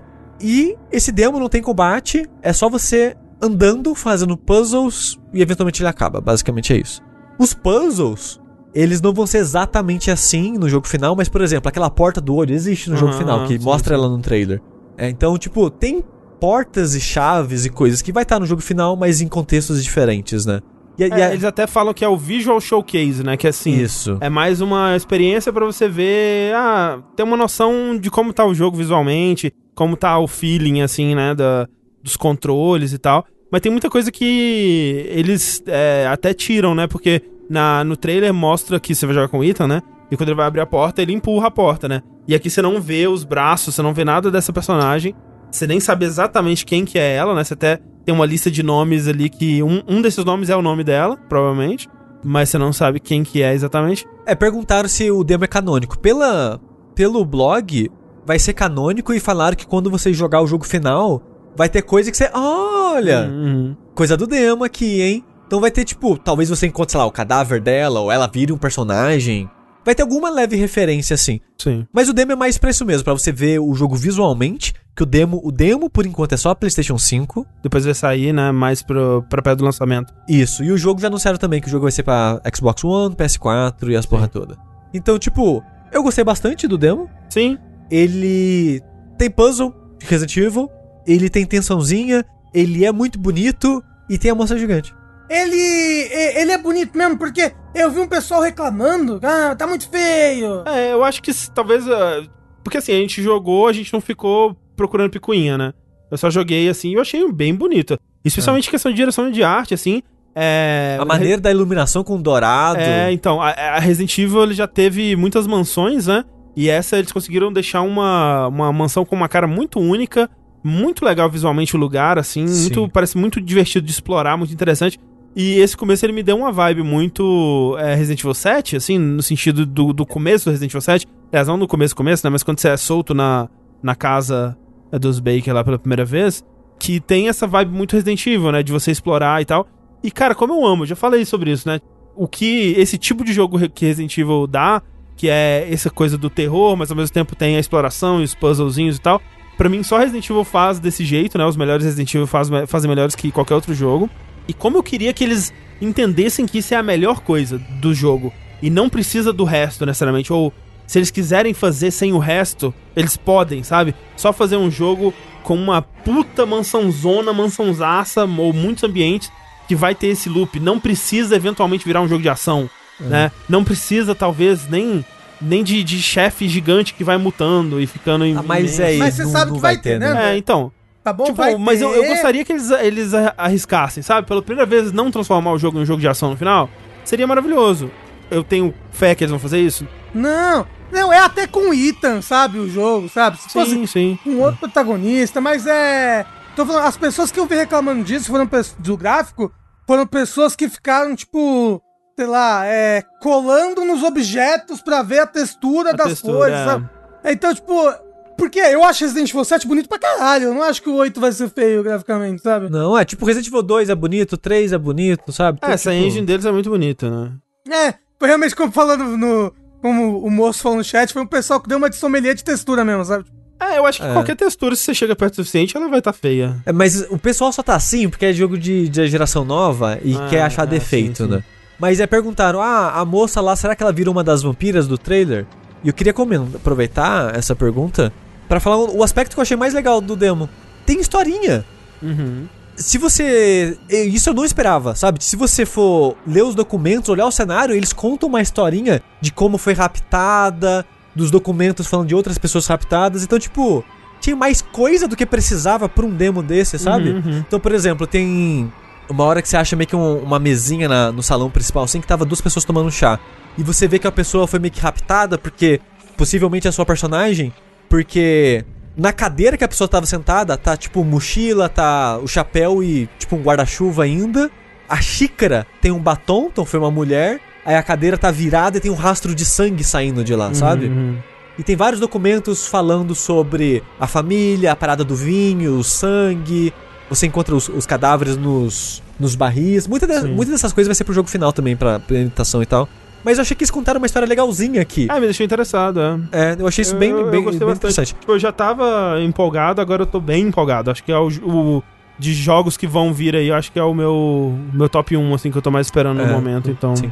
Mas eu queria falar, não é uma das, das filhas, porque você já encontra algumas situações que tem tipo uma cadeira gigante e três menores. Hum. Que é a moça e as três filhas dela. Então. Enfim, mas é. Tirando o nosso desvio aqui pro Resident Evil, né? Estávamos falando de jogos de plataforma e pixel art, né, Tengu? Pois é, que é o único tipo de jogo que existe hoje em dia, aparentemente. Exato. Voltamos ao Super Nintendo. pois é. Que não seria uma coisa ruim, assim, eu não teria nenhum problema com isso, assim, a Não, princípio. A questão é que eu joguei um tal videogame chamado Cyber Shadow. Uou! Radical, É um cara! nome muito radical mesmo. né? E eu tô muito. Esse jogo me deixou confuso, ele me deixou muito confuso. Porque, por um lado, eu vi pessoas falando que adoraram ele, as notas dele estão muito altas, né? Em alguns sites, como sites aí de, de cobertura e tal. E sem brincadeira, eu acho que ele é o terceiro jogo que eu me arrependo de comprar na minha vida, assim. É, olha, ufa, Tengu, obrigado. Eu tava com medo aqui, porque eu, eu tava jogando ele, tô, sei lá, na nona fase, uma coisa assim. E eu tava jogando ele, eu. Eu não quero que o Tengu fique falando muito bem desse jogo, porque você é aquele cara que, tipo. mas eu aqui! Tamo junto, não tamo gostei. junto demais. O sushi se- sushizando, a- É. destruindo a alegria alheia. Mas agora que a gente vai fazer um coral aqui. É. Mas peraí, Tengu, vamos lá, vamos fazer esse top 3 jogos que você se arrependeu de comprar na vida aí. Considerando que esse é o terceiro, tá? Aham. Os outros dois são Brutal Legend e Dragon Quest IX no Nintendo DS. São os três Caraca, jogos que eu. Legend, mó Mas legal, eu, para eu vejo tanta gente gostando de Dragon Quest 9, Tengu, eu fico com uma vontade. Ah, mas Brutal Legend, o André adora Brutal Legend. Não, Brutal Legend é maravilhoso. Poxa, Tengu, ele tem anjo. Ele tem, é por isso, tem que matar Deus, cara. Tem Você que- vai é. ver, a gente não tá com Pô, nada, velho. Tinha que ser Shin Megami Tensei. É, então, tanto que, tipo, hoje eu, bobo que sou, comprei o jogo, né? Porque eu tinha certeza que ia ser bom. Certeza absoluta que ia ser bom. É, então, temos que falar do pedigree desse jogo, né? Na verdade, eu nem sei qual é o histórico das pessoas que fizeram esse jogo, pra ser bem sério. Eu só sei que ele é assim, ele é publicado pela, pela Yacht Yacht Club. Club. Games. Que é o pessoal do Shovel Knight. Shovel Knight, é. Porra, né? Tem a mão dos caras ali, né? So- Shovel Knight, né? Ah, peraí, foi só publicado? Só publicado. Ah, então foda-se que eu falei. Achei Não, que não, fosse já da Yacht Club. Não, não, não, Não, não, não, publicado. não. Ele é feito por uma tal de Mechanical Head Studios, que é basicamente um cara só. É. E tipo, Nossa, então O- isso explica muita coisa. dando só um leve contexto do, do jogo, não, não é muito, porque vocês testemunharam muito essa parada de screenshot Saturday ou coisa assim, que tem no Sei, Twitter. sei. Que vários devs indies e tal, eles fazem essa parada pra meio que ajudar a divulgar os jogos dele, né? Aham, tipo, aham. postar uma foto, aí um impulsiona o outro e tal. Esse jogo eu descobri nesses esquemas que esse cara, ele basicamente desenvolveu o jogo no Twitter. Sei lá, toda semana ele postava um GIF de alguma coisa. Sei. E você via o jogo virando meio que um protótipo até virar um jogo final, assim, sabe? Tipo. E acompanhando os conceitos do jogo, que primeiro, sei lá, era um jogo de ninja. Mostrava, tipo, olha, coloquei espadada, hein, Aham, gente. aham. Olha, coloquei isso aqui. Olha, agora tem, sei lá, Shuriken. E ele, e ele sempre ia aos poucos e mostrando e, e vendo o jogo aos pedaços, ele é um jogo muito bonito. Sim, sim. Então quando você vê a pessoa exibindo coisas novas acontecendo assim, alguma situação ou outra de level design, eu tava muito empolgado pra esse jogo. Aí a Yacht Club pegou pra publicar ele. Eu falei, putz, agora vai. Porque ó, o jogo de Twitter vai virar um jogo de verdade com uma publisher, tipo, de, de renome, né, por trás aí. É, uma desenvolvedora que tem, né, um, talvez um dos melhores jogos desses de nostalgia pixel art, né? É. E aí eu já fiquei, tipo, animado. Mas. Infelizmente. É engraçado porque assim, eu, foi, eu cara. provavelmente joguei menos que todos vocês aqui e eu não gostei também do que eu joguei. Só que eu tava assim, não. Calma aí, eu vou vou dar mais uma chance, eu vou até curioso pra ver o que, que eles vão falar, porque eu tenho certeza que esse jogo é ótimo. Tipo, não tem como não ser ótimo. Ele é um jogo novo da Yacht Club. Eu tava com essa coisa na minha cabeça, é do pessoal que fez Shovel Knight, com certeza vai ser bom. Só que enquanto eu jogava, eu ia pensando assim, "Mas, nossa, que decisão estranha da Yacht Club fazer um jogo. Porque assim, a história do, do Shovel Knight era muito legal, né? Os personagens tinham muito carisma e tal. Mas não tem, tipo, uns personagens interessantes nesse jogo, sério? É, que... tipo, é, é engraçado porque assim, já virou piada, né? A gente falar assim, ah, isso é, isso é um jogo. E essa é a definição do, do Cyber Shadow. Ele é um jogo que é um jogo. Ele só é um jogo. Ele não tem gosto de nada. Ele não tem cheiro de nada. Ele é absolutamente sem graça alguma, assim. Enquanto eu jogava e pensando assim, caralho, esse é o novo jogo da Club, eu pensava, nossa, mas que curioso, que, que interessante, que, que ousado até que pro próximo jogo deles, eles não quiseram construir além do que o Shovel Knight foi, né? Que eles estão só fazendo mais um jogo que é um jogo, né? Que é tipo. É aquela coisa que muita gente fala do Shovel Knight, que, né, que ele parece que, foi um, que é um jogo perdido daquela época que foi encontrado, né? Esse jogo, assim, ele tem uma, uma vibe um pouco disso também pra mim. E eu tava, velho, isso aqui não tá me chamando atenção, mas vamos, né? Vamos dar tempo ao tempo. Eu joguei pouco e tal. Mas faz muito sentido que ele não seja desenvolvido pelo Yacht Club. É tipo. Tem, você foi até que parte dele? Tem Você chegou a terminar? Não, não terminei. Eu peguei. Eu joguei acho que umas 3 horas e meia por aí dele, mais ou menos. Eu quase completei as- os, os upgrades que tem ali na, na, na telinha do menu. Sei, sei. Sabe? Aham. Então eu não sei se vocês jogaram, jogaram mais, mais que isso ou não, mas eu, tipo, eu, eu joguei isso e não tive vontade de continuar, não. Pra ser bem sincero. O foda é que eu já tô tão longe no jogo que eu vou, eu vou empurrar com a barriga pra ver se eu termino. Não, você tem que zerar sushi pra botar na sua lista. No É. TXT que você faz. Mas a parada é, a gente não falou muito bem do que é o jogo ainda. Ele é basicamente um jogo de ação plataforma 2D pixel art inspirado em Ninja Gaiden. É, ele é tipo. Ele tá pra Ninja Gaiden como Shovel Knight tava pra, sei lá, DuckTales e Mega Man. É. Shovel Knight não é muito Mega Man, na verdade, né? É mais em visual e estrutura, Ah. talvez. Em level design. Mas aí, ele começa. O jogo é bonito. Você começa com ninja. E a primeira coisa que ele faz eu já gosto. Você pode bater enquanto anda. Uhum. É o show. É uma das melhores coisas de Ninja Gaiden que infelizmente poucos jogos de ação fazem. Permitir que você bata enquanto anda. Um abraço Hollow Knight que também deixa fazer isso. Um abraço, The Messenger. Exatamente. E nossa, tipo, se você não jogou The Messenger, não tem nem por que você jogar esse jogo. Aí ele começa bem simples, ele começa bem próximo do Ninja Gaiden, só que sem o wall jump. Eu, Hum, peculiar não ter o wall jump ou pulo duplo, que é coisa do tipo de, de cara, né? né? Ele, ele, ele é bem cru no começo, sim, né? sim. Aí você termina a primeira fase e você ganha um poderzinho, que é Shuriken. Aí você, ok, tem a estrutura de poderzinho. Nossa, que loucura, né? O primeiro poder é a Shuriken. Coisa tão básica, né? E a estrutura do jogo é basicamente essa. Tem acho que umas 11, 12 fases. E eu tô acho que na nona ou décima, e até agora cada fase me deu um poder algo novo. Uhum. Só que eu não tô gostando da estrutura de progressão que ele fez assim. Que é tipo, Shuriken, depois um ataque que é tipo, você joga uns projéteis de fogo pra cima. Aí depois é, sei lá o que. É tipo, sei lá, o quinto poder que você tem é, é o wall jump. Você, nossa, Hum. demorou o wall jump. Aí o décimo é o pulo duplo. Você, pelo Meu amor Deus. de Deus, gente. É, então, eu tava, eu tava pensando nisso enquanto jogava, assim, né? Porque isso foi legal, um jogo de, de ação, plataforma, porra, eu gosto muito, né? De novo, a gente, é, é difícil não comparar com The Messenger. Talvez seja uma comparação injusta, não sei. Talvez seja, porque esse jogo foi desenvolvido por um cara só, né? Então seria meio injusto você comparar com, com The Messenger pelo tamanho da escala do negócio. Mas, por exemplo, The Messenger. Você, nos dois primeiros minutos, o jogo te apresenta qual vai ser. Ele ah, é um joguinho de ação, tem um pulo, e aí, tipo, ó, vai ter essa mecânica aqui, Cloud Step. Essa vai ser a sua mecânica. Esse vai ser o, o- a carne do seu pão, assim. Sim. Vai ser baseado nisso aqui. O que vem, além disso, é meio que acessório, né? Vai complementar a experiência que você vai ter com pulo ataque e Cloud Step, né? Você poder quicar nas coisas, não sei o quê. O Cyber Shadow é, é como se falou. Você corre, anda, ataca enquanto anda, pô, legal, show. E eu tava lá, ok. Quando é que esse jogo vai fazer, vai fazer a coisa? Sabe? Vai, me- vai me apresentar, ok, eu sou isso. Eu e pensando, pensando, e passei na primeira fase. E a primeira fase acabou e o jogo me deu Shuriken. Eu falei, não acredito. Eu não acredito que o jogo me deu, me deu, me fez jogar uma, uma fase gigantesca para me dar um poderzinho de Shuriken. Que gasta rapidinho também, né? Não é, a, a barra de, de especial desse jogo é curtíssima. Aí tem a segunda fase. O jogo, ele, o jogo ele tem um pouco de estrutura de, de, de buscação. Você pode, né, você tem uns terminais, algumas fases que você pode andar pra voltar e abrir caminhos né, que você que claramente tá ali pra você voltar depois e abrir com outros poderes. Segunda fase. Outra fase longa, longuinha, não super longa, mas achei, achei longa as fases. É, eu achei todas as fases bem longas nesse jogo. Achei longa. Você acaba a segunda fase. O primeiro, segundo poder que você, que você ganha é o tipo uma espadada para cima que soltou umas três, três bolas de fogo pra cima. Não tô crendo. Eu não acredito numa porra dessa. A terceira fase acho que você ganha o poder de quicar, né? Nos, nos, nos inimigos, assim. Tipo Shovel Knight? Tipo Shovel Knight. Ah, ok. E o que, que é esse jogo? O que, que esse jogo tem de. de... É é um jogo completamente mundano. É qualquer nota, sabe? Me dá alguma coisa legal pra, pra eu fazer. Esse- esses inimigos não são interessantes o suficiente. Esse level design não é interessante o suficiente. Eu não tô fazendo nada. Nada que nenhum outro jogo do mesmo gênero atual faça. Qualquer outro é melhor que ele. Em qualquer aspecto, sabe? Porra, saiu recentemente. Recentemente, nem tão recentemente assim. O Curse of the Moon 2. Bloodstained.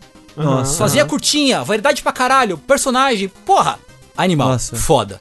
Eu acho que o que é que realmente, tipo, é um jogo de alguém que queria fazer um jogo. E foi uma pessoa É, só não, sim, sim, que sim, foi sim, lá sim. e fez um jogo de sabor baunilha aí, né? E tá, É, né? sim, sim. Tipo, eu não tô enxergando como algo ofensivo, só Uhum. tô enxergando como parece ser sem graça.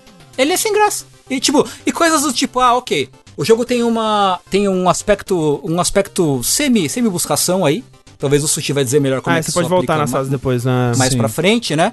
Mas por exemplo, você volta, você anda pelas fases, quando você termina, tem um, meio que um terminalzinho que você se teleporta pra outras fases do mundo, certo? Mas assim, um, as fases não tem mapa e dois, só tem dois terminais em cada fase, um no começo e um no fim. E é longa. E as fases são longas, eu não posso me teleportar nem, nem entre save points, por exemplo, né? Você tem alguns save points entre é, num- uns checkpoints durante as fases que salvam o seu progresso. Nem por eles eu posso voltar. Então, tipo, eu preciso ir pro lugar. Caralho, onde é que será que tava o bagulho que eu tinha que entrar? Ó, mas esse aí é um problema gravíssimo do The Messenger também, viu? Eu, eu concordo, eu concordo. Eu acho que quando o The Messenger abre, ele é complicado, assim. Ele tem, ele tem diversos problemas de, de fluxo aí quando, quando ele abre pra você explorar. E, e esse jogo não faz não, não faz melhor também não vejo sentido pra- pra ser assim. Tipo, não vejo sentido isso como escolha de design pro jogo. Um dos maiores problemas que eu tenho com o jogo são duas coisas. As fases são muito longas, todas têm dois chefes. É, é, que nem o Tengu falou, pra você ganhar um poderzinho furreca. E você sente que o jogo ele é muito limitado no começo, porque seu personagem ele não faz muita coisa interessante. Uhum, uhum. E então o jogo ele no começo ele é até meio fácil demais. Parece que e aí depois a pessoa parece que não tem um meio termo, porque depois começa a ficar muito difícil. Porque o cara que fez o jogo, ele aparentemente ama, ama personagens voadores que te perseguem, te dão uma, sabe aquela parada meio que fica Um bumeranguezinho. é, exato, ele fica meio que contornando É, você pra te pegar. É cheio desse tipo de bicho. É muito bicho voador com projétil. É, chega, então. chega um ponto no final do. No final, no sim. Da fase, sei lá, 5 em diante, que é quase Bullet Hell. É tipo, é 15 bichos voando, atirando de todos os ângulos em você. E é muito engraçado porque um dos coletáveis do jogo é uma paradinha meio que com oração do, do, Le- do Zelda, assim. Você pega três e você ganha uma barrinha de vida a mais. E nos primeiros chefes, quando você mata, você também ganha. Então você sente que você tá tendo mais vida. Aí chega uma fase lá na quinta que eu tava tomando tipo dois dano, dois dano e morrendo. Eu, caralho, o que que tá acontecendo? Aí eu vi que tinha bicho que dava quatro de dano. Uhum. Que é vários. E eu, gente, quando que esse jogo ficou assim? Porque antes era tão tranquilo. Tipo, antes era vida pra caralho. Pra... Você matava um bicho e ele dava Aham. vida. Então, tipo, era meio que o jogo ele. Era bem tranquilo, sabe? Era bem passeio. Aí do nada é bicho pra caralho, projétil pra arregaçar e tudo causa um milhão de dano.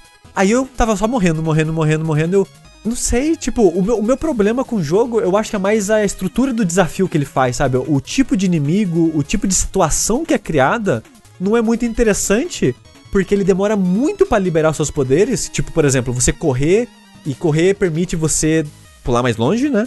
E também, quando você tá correndo e você ataca no ar, também que um dash pra frente, meio que um teletransporte Aham, assim. aham. Então você começa a alcançar lugares mais longos. E eventualmente esse poder você ganha pulo duplo também. Quando você começa, a, a fase que eu parei foi a que eu peguei o pulo duplo. Agora ele pede pra você tudo isso. Hum. Então ele pede que você corra, ele pede que você use o pulo duplo, só que com muito inimigo e muito projétil, muita coisa. Porque uma das habilidades que você tem é meio que dar um parry. Tipo Street Fighter 3. Sei. Se um tiro for acertar você e você der um passo na direção do tiro, você dá meio que um parry e o tiro fica flutuando na sua frente. Aí se você atacar o tiro, você manda ele de volta. Sei. Que- é muito divertido de fazer. Porém, ele pensa: ah, você pode dar parry em tiro? Então toma agora cinco inimigos que dão tiro sem parar. Sem parar. O inimigo não para. Pra matar ele é só no parry. Sei. E ele começa a fazer isso com tudo. Então ele começa a pedir uma execução de 15 habilidades diferentes pra você passar de cada coisa. Que é. Se você falasse isso pra mim, eu falava, pô, maneiro, é um jogo que pede uma execução que parece divertida de fazer. Mas as situações em si eu não acho muito divertido ou prazerosa de fazer. E de novo, se você morreu, é cheio de espinho que te mata com hit. Ah, você tomou dano do bicho? Quicou pra trás, igual o jogo antigo, caiu no espinho e morreu. Aliás, é curioso que o, o, tempo de invencibilidade é super curto, né? Quando É você toma- curtíssimo, toma uma curtíssimo. porrada, é bem curto. Então, tipo, se você isolar várias ideias mais pra frente do jogo de movimentação, tipo, a ideia de correr e dar o dash no ar é muito maneiro. Mas vive dando nó na minha cabeça, porque pra você correr, não é. Você tem que estar no chão. Você não pode fazer isso no ar. Então eu fico eu vivo na minha cabeça, eu fico pensando, ah, é um dash, mas não é um dash, é correr. Aí correr no ar vai me dar o dash. Aí, tipo, eu vivia dando um nó na minha cabeça de tanto de botão que tinha que apertar. Ah, o L1. R1, na verdade. Aí eu tenho que correr no chão, pular, dar o ataque no ar e eu vou dar o dash pra frente. Ah, eu com dash na frente, se eu acertar o inimigo, posso dar mais um dash no ar. Mas aí eu posso dar o pulo duplo eventualmente. Ai, caralho, dei o pulo duplo na hora errada, cancelei os dash, não posso mais dar os dash. Começa a dar um nó das ações que você tem que fazer nas fases, que começa a pedir tudo, que também não é divertido. E tudo que você erra, você morreu. Hum.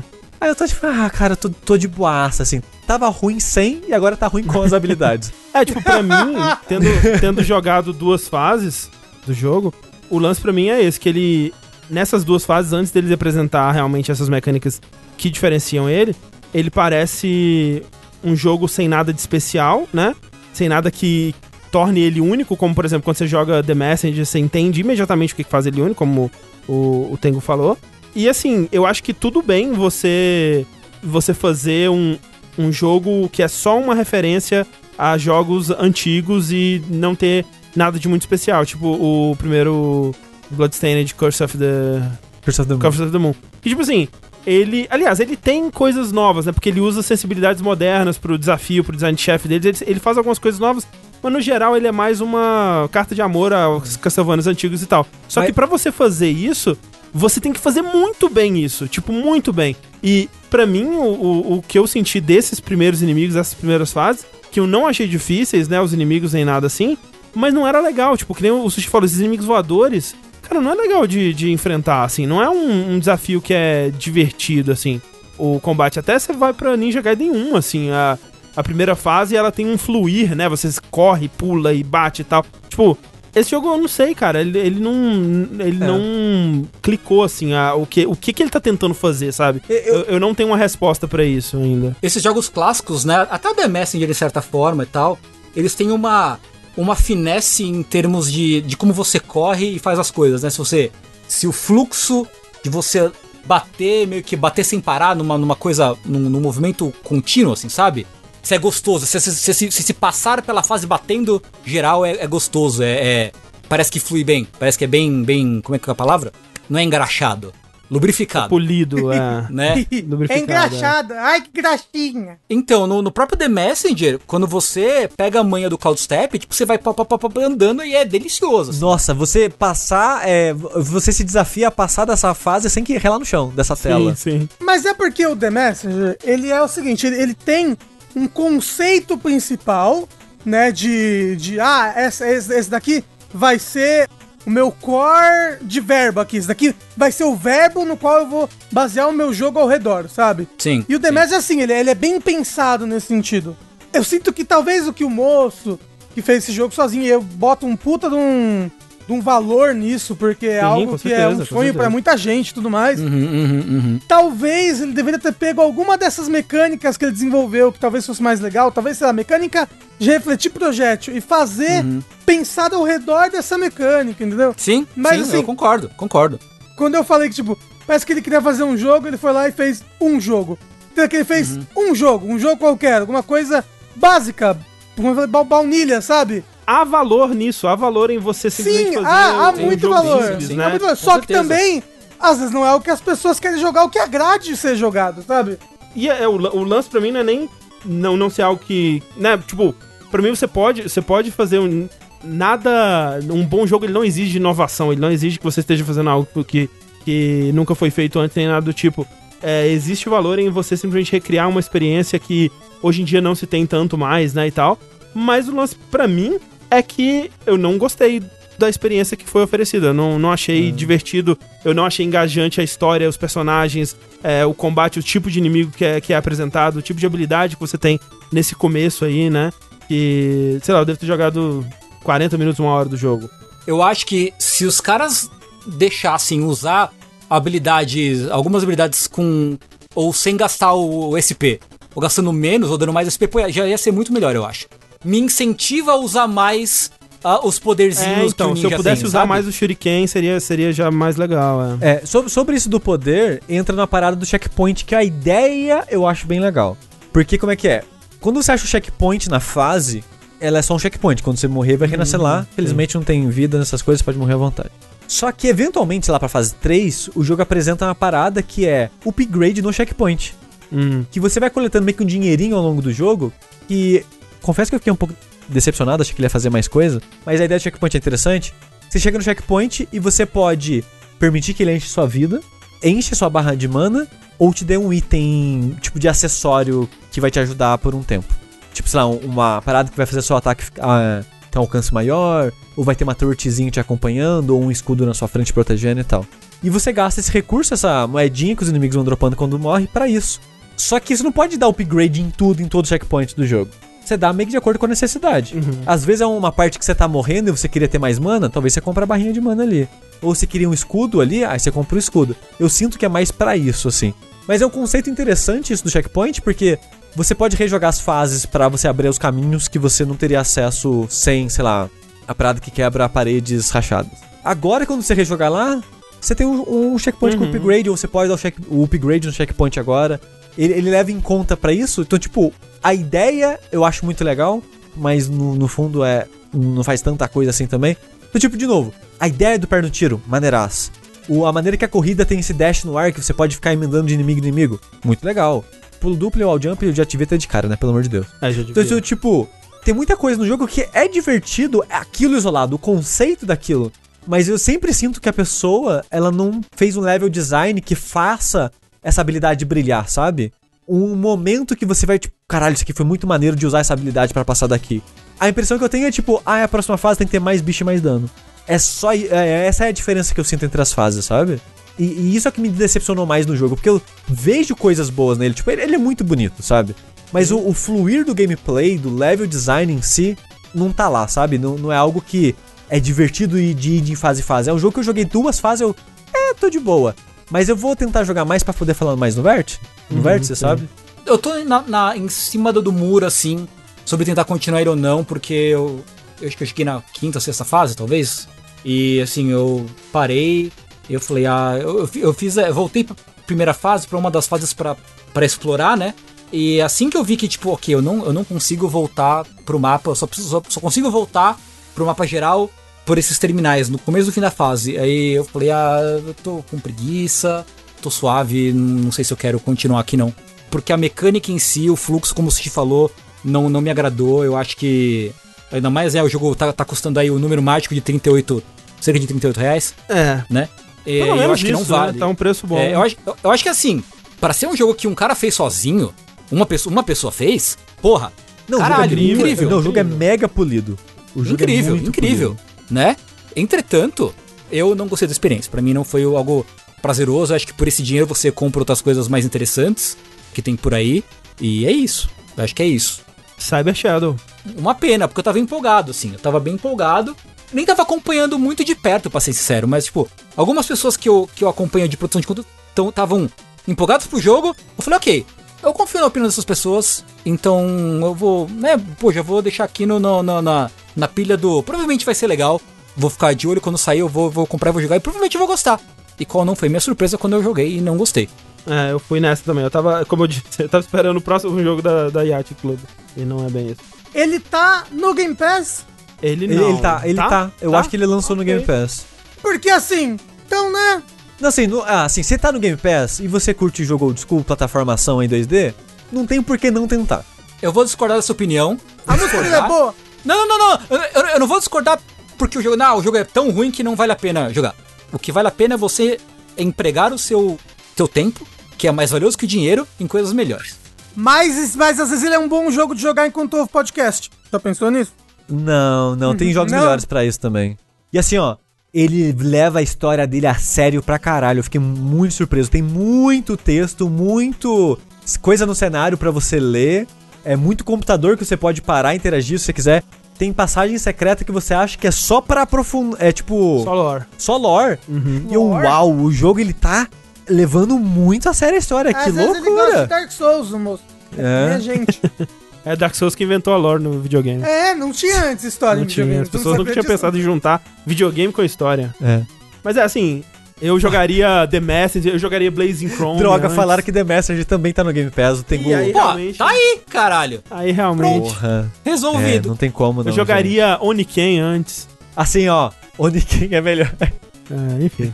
Tá aí então, Cyber Shadow.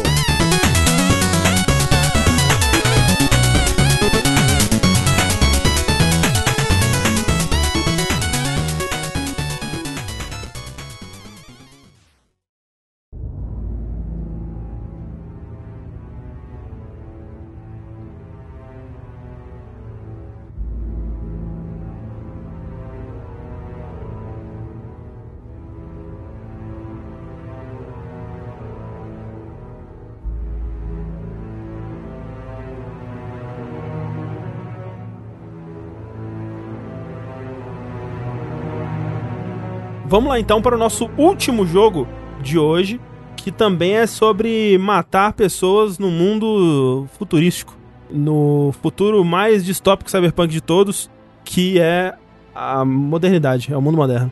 Que no caso é Hitman 3. Porra! E não é o Contracts. Essa nomenclatura me deixa muito nervoso. Mas assim, o Hitman, o que tem a nomenclatura errada é o 2, porque eu já tinha o Hitman 2 antes. Mas agora a gente, né, fala Hitman Silent Assassin e Hitman 2, né? Então, Hitman começou lá, começo dos anos 2000, sei lá. PS2, PC. O- é, o primeiro, eu não sei se saiu. É, PS, eu acho que. saiu, né? Enfim. sim, é. Assim, eu lembro de, de ver Ritmo no PS2. Assim, meu amigo É. sempre jogava no PS2. teve esse reboot em 2016 e aí teve todo o lance da IO Interactive ficando independente, né? mas eles lançaram basicamente um jogo a cada dois anos, né? Teve um em 2016, 2018, e agora o Hitman 3 ele fecha a trilogia de Hitman do World of Assassination, né, que eles chamam, com o terceiro. Que ele tem uma estrutura interessante, não sei se as pessoas sabem, mas rola falar um pouco de como foram lançados os outros jogos, porque hum, o primeiro ele foi lançado de forma episódica, né? Ele vinha com a primeira fase e, e a fase de treinamento, né, que era né, a fase de treino mesmo e a fase de Paris, né, que eram as duas as duas fases iniciais. E os, as outras fases, as outras locações, elas, elas iam sendo lançadas com o tempo, né? Então foram ao, ao longo de meses aí sendo lançados esses episódios, cada um com um, uma nova missão, um novo lugar. E enquanto não eram lançadas essas novas missões, eles iam gerando mais conteúdo em cima daquele mesmo lugar, né? Novas missões, novos NPCs, tinha os. Os, Os elusive contratos. targets, é, exato, que eram contratos que você só podia tentar uma vez.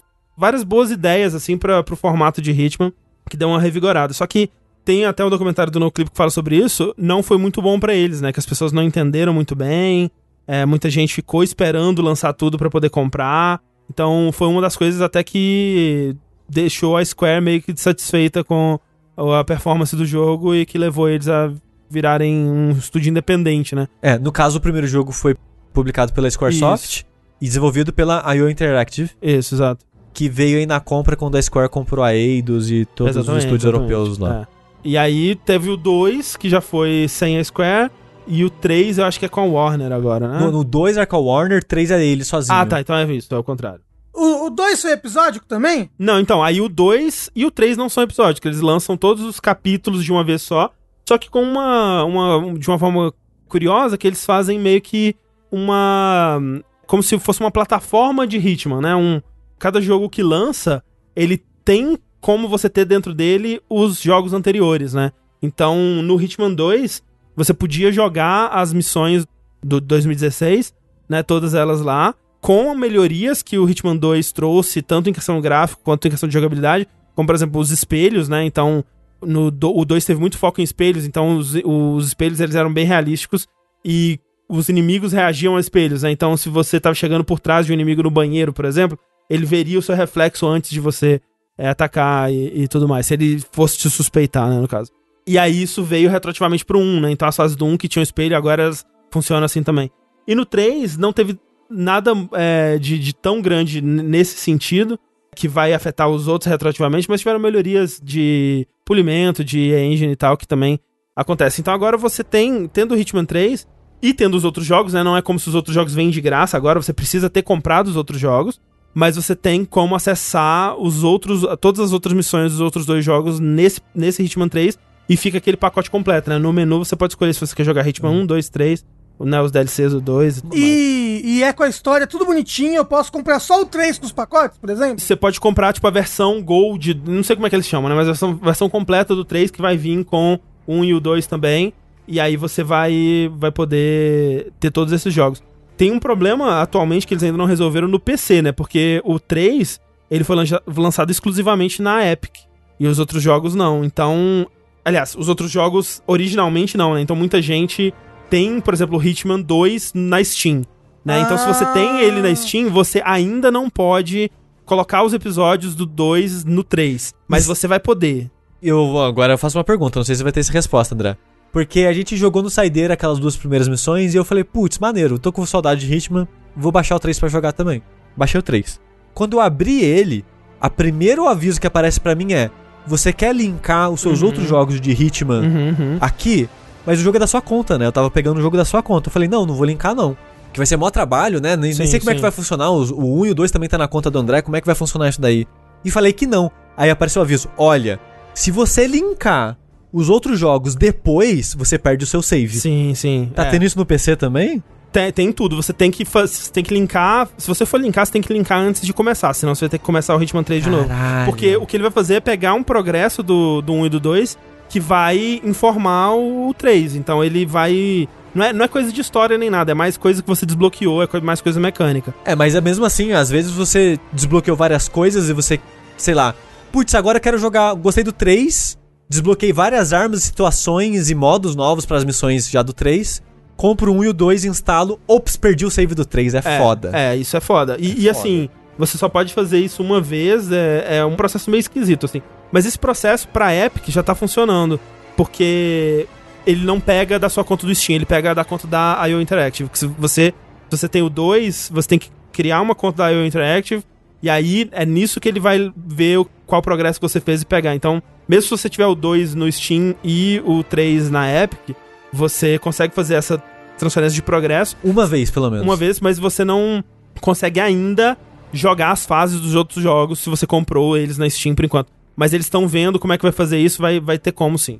Mas saiu pros consoles já ou não? Saiu, não, nos consoles Ah, é tranquilo. É, tudo isso já funciona. Se você tem no PS4, você consegue no PS5, É. no Xbox, vai, consegue de boa. É, o que eu Aham, fiz legal, depois. legal.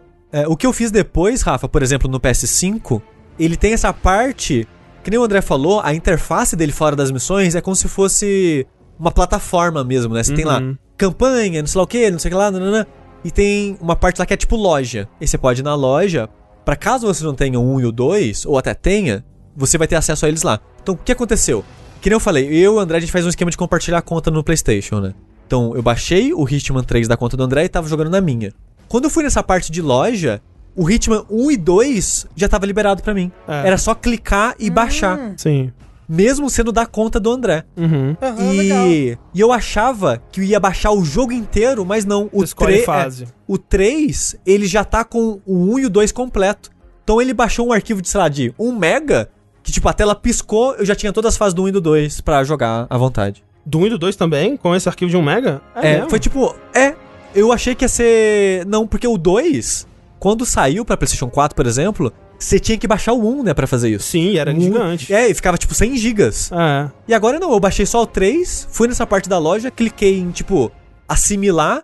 Foi, foi uma barra ó, flu, em um segundo. e Caralho, já tava o jogo loucura. lá. É, Eu nem tentei porque eu pensei, porra, vai ser 150 GB essa porra, não vão baixar É. nem fudendo. Agora eu tô com um, dois e três lá e tô pensando se eu deveria jogar todos.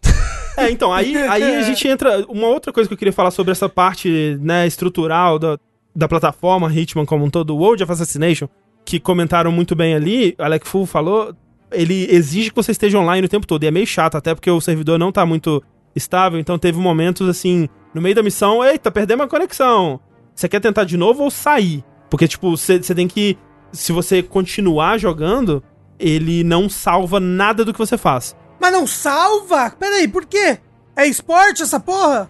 É, é bizarro. É um, não, não tem motivo pra fazer isso. Acho que, não sei. É single player, né? você tá, você tá Ele, falando é- podia, é ele podia sincar depois. É, ele poderia sincar depois, mas ele não sinca. Tipo, É. se você completar uma missão offline, tudo que você liberou, tudo que você fez ali não vai ficar salvo É. pro, pra quando você estiver online. E que nem o André falou, o servidor deles, como tem muita gente jogando agora, que o jogo saiu, não tá aguentando. Então o servidor É. tá caindo de tempo em tempo. Sim. A única coisa online que ele tem é uma coisa competitiva de leaderboard. Assim, ah, eu fiz essa fase com. Tipo, ele, ele te dá um rank, né, no final. Cinco estrelas, quantos pontos, tempo Ah, e mas tal. Pau no cu do leaderboard. pau no cu demais, assim, podia realmente, podia sincar depois, né? É, é, não, não, não tem motivo pra ser do jeito que é, porque, tipo, eu já perdi cutscene no meio, porque, tipo, a a- apareceu a mensagem no meio da cutscene, tipo, tentar de novo, aí eu tentava de novo, não dava. Aí ficava a cutscene no meio, a, a parada no meio da, da, da cutscene e eu não tô, não tô entendendo o que tá acontecendo. Tudo bem, você pode ver a cutscene depois, mas foi meio anticlimático, né? Eu tô, tô tentando me imergir aqui na história maravilhosa de Richmond. É a entropia da imersão, meu Deus Exatamente. do céu. É, mas enfim, tirando essas partes, eu quero falar então de como que é a experiência do Hitman 3 como um todo, assim. Primeiro que essa parte eu falei da, da, da história, né? Mas ele é, dos três jogos, o que mais se interessa em contar essa história. Eles foram entrando nessa piscina aos pouquinhos, né? Colocando o pezinho assim. E no 3 ele, foi que eles deram esse tibum aí. Porque no, no 2016, entre cada missão, você tinha uma cutscene, que era bem bonita, inclusive, porque tinha orçamento da, da Square na época, então era uma cutscene CG bem da hora, que contava uma história que era meio paralela, assim. Era uma história de um outro cara que ele estava sendo afetado pelos eventos das coisas que você estava fazendo, né? Então, ah, você foi lá, completou a missão de Paris. A morte dessas pessoas afetou uma outra pessoa que tá é, relacionada, mas é, é como se estivesse contando uma outra história. Que é a história desse, do Cyber. Como é? é? Do, do, do Shadow Client, né? Que é um. É um Cy- Cyber. do Cyber Client, que é um cliente que tá contratando a ICA, né, que é a, a agência de, de Hitman aí, pra fazer uns, né, uns assassinatos misteriosos aí e tal. E vai, você vai contando a história dele, vendo quem que é essa pessoa, o que, que ela tá planejando fazer, te dando um pouco mais de contexto nos assassinatos que você tá fazendo. mas é como se fosse uma história paralela. As histórias do, do que você tá fazendo, né, elas estão meio que isoladas, assim. E é só uma coisa de contexto. Quem são essas pessoas, o que que ela, no que, que elas estão envolvidas e tal. Ô, André, uma coisa em relação à história. É, vamos supor que eu não conheço nada de Hitman. Eu não sei quem é esse Aham. moço, por que, que ele tem esse negócio atrás da cabeça dele, é o ponto fraco dele. Se eu chegar no É. mercado e passar aquele negócio na cabeça ele explode. blu, Ele explode, isso, é isso mesmo. Tipo, eu posso pegar do Hitman 1 e eu vou entender dessas coisas? Eu vou entender quem é ele? O Hitman 2016, né? Ele é quase como se fosse um soft reboot, assim, porque os outros jogos, eles até tentavam ter uma, uma narrativa, alguns aspectos de narrativa que iam continuando de um jogo pro outro, mas nem sempre também. E o, o 2016, ele até referencia, né? Principalmente no 2, eles referenciam, tipo, ah, o doutor que foi responsável por, sei lá, clonar o Hitman, sabe? É porque o Hitman ele vem de uma coisa que era meio pra criar um super soldado, essa coisa toda. Então o doutor responsável por isso que é coisa dos jogos antigos, mas eles meio que não referenciam quase nada dos jogos antigos mais. Nunca meio que teve uma história, né? É, então se você pular até do 2 ou do 3, você consegue acompanhar relativamente de boa o que tá acontecendo. Mas, Rafa, se você quiser, você pode jogar esses jogos como se fosse um jogo arcade, só de fase em fase, sem história, que você não vai É, sentir muita diferença exatamente. também, Mas, não. ah, o, o meu problema é que eu sou muito ruim em jogo de stealth, esse tipo de coisa. Quando eu jogo, por exemplo, eu amo o Dishonored. Eu sei que não, não tem muito a ver, mas eu tenho que assassinar alguém no final e eu tenho que ficar. Eu gosto de ficar escondido sem ninguém me ver, blá blá. Eu uso o save. Eu Aham. salvo o tempo todo e eu dou load. Sim. Eu consigo fazer algo tipo assim no ritmo? É assim que se joga, inclusive. É assim que se já. Então. É assim que se joga. Então, então talvez seja divertido. E, Rafa, ele é um jogo de stealth, mas eu. De todos os jogos de stealth que eu já joguei, ele é o mais diferente, assim. o- a maneira Sim, que ele sim. usa o stealth dele e a maneira que você tem que se portar nesse mundo é bem único de Hitman, assim, pra mim, pelo menos. Ah, eu- porque o de Hitman mesmo eu só conheço que na época do Play 2, lembra? Não tinha Play 2, mas tinha um amigo que tinha, eu ia na casa dele ver ele jogar. Eu vi ele jogando Hitman e eu achava interessante ele, tipo, fazer esse negócio que era bem Hitman mesmo. Tipo, ah, ia ter um negócio num teatro. Aí ele ia lá e sabotava o negócio, aí no meio Sim, da peça sim. caía na cabeça dele. Ah, não! Exato. Ele, ele trocava a arma de mentira arma pela de arma de festim. verdade. Essa missão aí é muito boa, atirava inclusive. no moço no meio da peça. E eu, tipo, achava super bacana. Do Blood Money, yes. E, e, Rafa, então se prepara pra Hitman moderno, sabe? É, porque eu- Que as é. paradas que você consegue fazer. É, é, não, é, é daí pra, pra cima, assim, tipo, e nessa questão do stealth, ele é bem de boa, assim, a menos que você esteja querendo pegar o ranking de Silence Assassin, que eu sempre tento, que é você não ser visto por ninguém, nenhum corpo ser descoberto, você matar o seu alvo sem ninguém ver, muitas vezes fazendo como se fosse um, assassina um, um acidente, né? Tipo, é o jeito que eu gosto de jogar e eu dou bastante save load. E eu gosto de jogar assim, né? É, Tem e- gente que não gosta e. E, e, Rafa, pra quem tem um pouco de, de ansiedade com esse tipo de jogo, como eu tenho, e eu imagino que você vai ter também, que, que eles fazem? Todas as fases têm meio que conclusões de história, entre aspas. Que é, você tá andando pelo cenário, aí você ouve alguém comentando algo que pode ser relevante pra um assassinato. Por exemplo, você ouve que o chefe vai levar à meia-noite o jantar pra pessoa X. Aí o jogo fala, uma chance de assassinato. E aí vem meio que uma missão de história. Porque o jogo ele começa a te guiar. Tipo, você sempre tem alguém no, no rádio, né, falando com você. Você fala, então, agente 47, vamos aproveitar isso e tentar fazer algo pra matar. Aí aparece um checkpoint pra você ir lá na cozinha e, é, tipo, sei lá, você vai na verdade no depósito. Aí no depósito você acha o veneno. Aí depois o, o guia, o jogo te guia a você encontrar um cozinheiro que tá fumando do lado de fora. Aí você pega a roupa dele, agora você pode andar por parte do cenário de boa. Aí você envenena a comida. Aí agora você pega a roupa do garçom pra levar a comida. Então, tipo, toda missão tem múltiplos casos desse preparado pra você seguir meio que de ponto em ponto. E além disso, se você quiser fazer o modo a caralho do jeito que você quiser, você também pode. Sushi, uma pergunta sobre isso especificamente, que é, é- Você tá falando de um caso especificamente dessa missão que a gente tá vendo, né? Não, eu, Não? Tô, eu tô criando um Tá na cabe- criando? Ok, É. tem um ok. Desculpa, eu só criei eu agora. É, porque uma coisa que eu, que eu tinha problema com o 1 e o 2, minha memória é muito ruim, gente. É, alguém me ajuda aí, talvez. Mas eu, eu, eu acho que, especialmente no 2016, ele te guiava muito, segurava muito na sua mão, ele fazia realmente o passo a passo pra isso. Por exemplo, isso que o Sushi falou. Ah, você tem um cara que tá. Caralho, você acertou. Tem uma que é zero. Caralho. Você precisa envenenar uma comida e fingir que você é o, o chefe pra envenenar a comida e le- levar pro cara pra ele passar mal no banheiro, você apagar ele, enfim. E no- nos outros eu sinto, eu não me lembro, alguém pode, pode me ajudar nisso aí. Talvez eles já faziam isso e eu que me esqueci.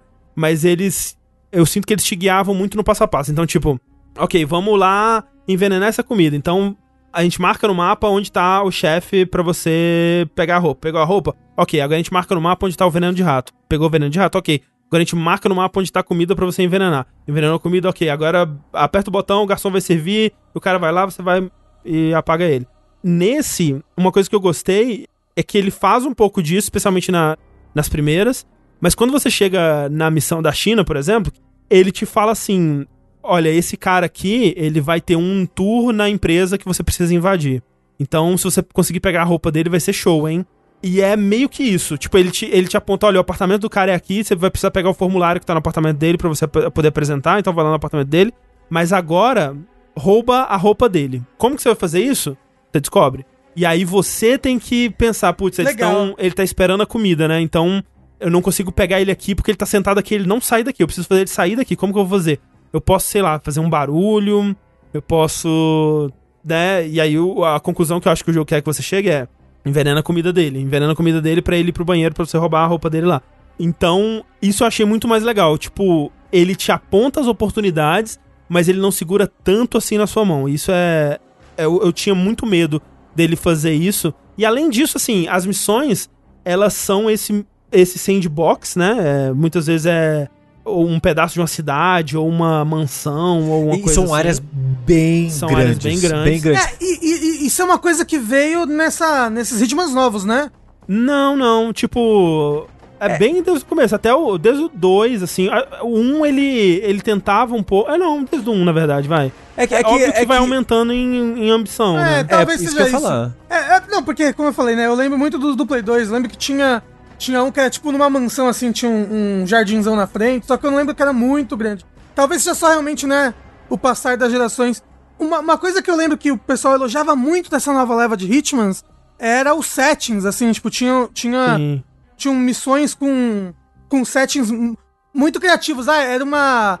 É um spa na neve, com não sei lá Sim, o quê. É uma corrida de Fórmula 1. É, então, eu quero falar sobre isso, mas antes, voltando pra, pra essa coisa da- da- das missões em si, que são esses lugares muito grandes, onde você tem essas várias oportunidades. E aí, desde o 2, eles fazem isso que tem três histórias principais. A, a missão, ela vai ter três... É como se fossem três coisas principais que eles querem que você faça, né? E muitas vezes você não vai conseguir fazer tudo numa missão só. Na verdade, eu acho que quase nunca você vai conseguir fazer tudo numa, numa jogada só. Então, nessa, nessa, nessa vez aqui eu consegui fazer dois. Na próxima eu vou fazer mais um e, e fechar. Até podia ter quatro pra você fazer dois em cada. Eu, sempre, eu sinto que da segunda vez eu, eu tenho que encontrar outra coisa pra fazer que não tá na, na versão guiadinha. O que também é legal, porque ele tem essas três missões principais, que vão ser as mais elaboradas. Então, por exemplo, nessa da, da China, você tem uma que você vai. é, eles estão fazendo experimentos em mendigos, né?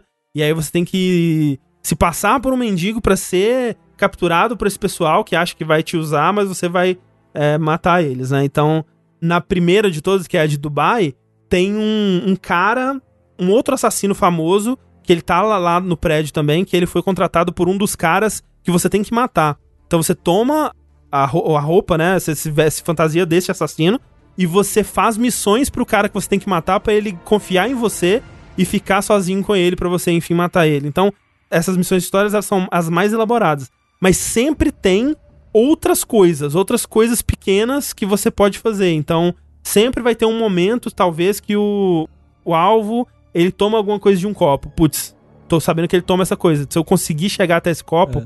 e envenenar ele, pode ser por aí que eu mato. E sobre isso de ver oportunidade, André, eu acho que essa é a parada do Hitman e o motivo que eu não me incomodo se tem missões tão guiadinhas assim, porque o foco dele é tipo é você quer jogar esse jogo.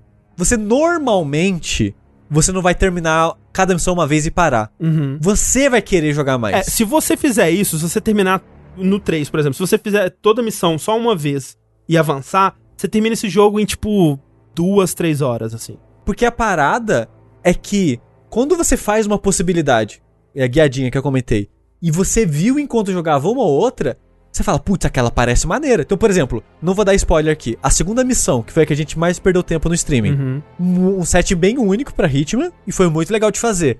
Depois que eu ouvi o André fazendo aquela, pô, aquela do caixão parece interessante. É, Como é então. que faz aquilo acontecer? Então, tipo, conforme você vai jogando, você vai vendo mais possibilidade.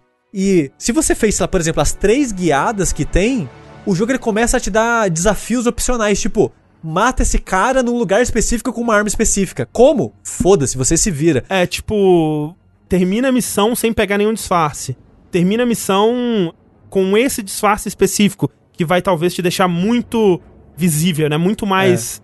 Para as pessoas, muito mais suspeito pra todo mundo, né? Então, tipo, o jogo é conteúdo quase infinito, assim. É. E aí é um conteúdo que não. E você, ao mesmo tempo que é um pouquinho pra prolongar o jogo, é o conteúdo que você quer. Eles fazem de uma maneira que parece muito divertido fazer tudo aquilo que eles estão listando pra você, sabe? Sim, exato.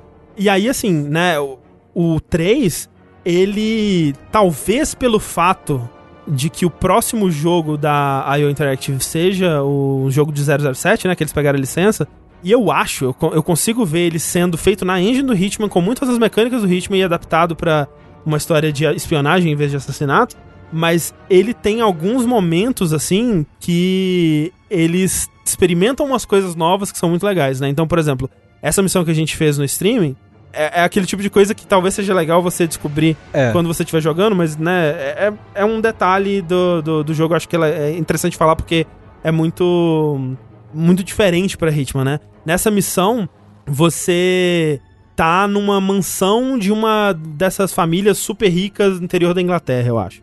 E aí você. É um quase um castelo, né? Tipo, quem viu Skyfall, né? É a mansão antiga do James Bond que ele vai, vai para no final ali. Só que não é uma mansão abandonada, né? É uma mansão novinha, tipo, limpinha, super bonitinha e tal. E com uma família que lembra muito é, uma pegada do Knives Out, né? Aquele filme de Who Done It, né? De tipo, fazendo uma homenagem à Agatha Christie Entre facas e segredo. entre facas e segredos. E, o, e a missão é totalmente uma homenagem, né? Uma carta de amor aí a livros da Agatha Christie, assim. E o, a pegada é: rolou uma, um assassinato nessa mansão que não tem nada a ver com a sua missão. Tipo, uma outra pessoa na noite anterior foi envenenada num quarto fechado e a dona da, da a matriarca da família ela chamou um detetive. E se você se fantasiar do detetive e for falar com o mordomo, você pode resolver o mistério do assassinato. Investigar e tentar descobrir quem foi o culpado É. através das pistas que você está encontrando.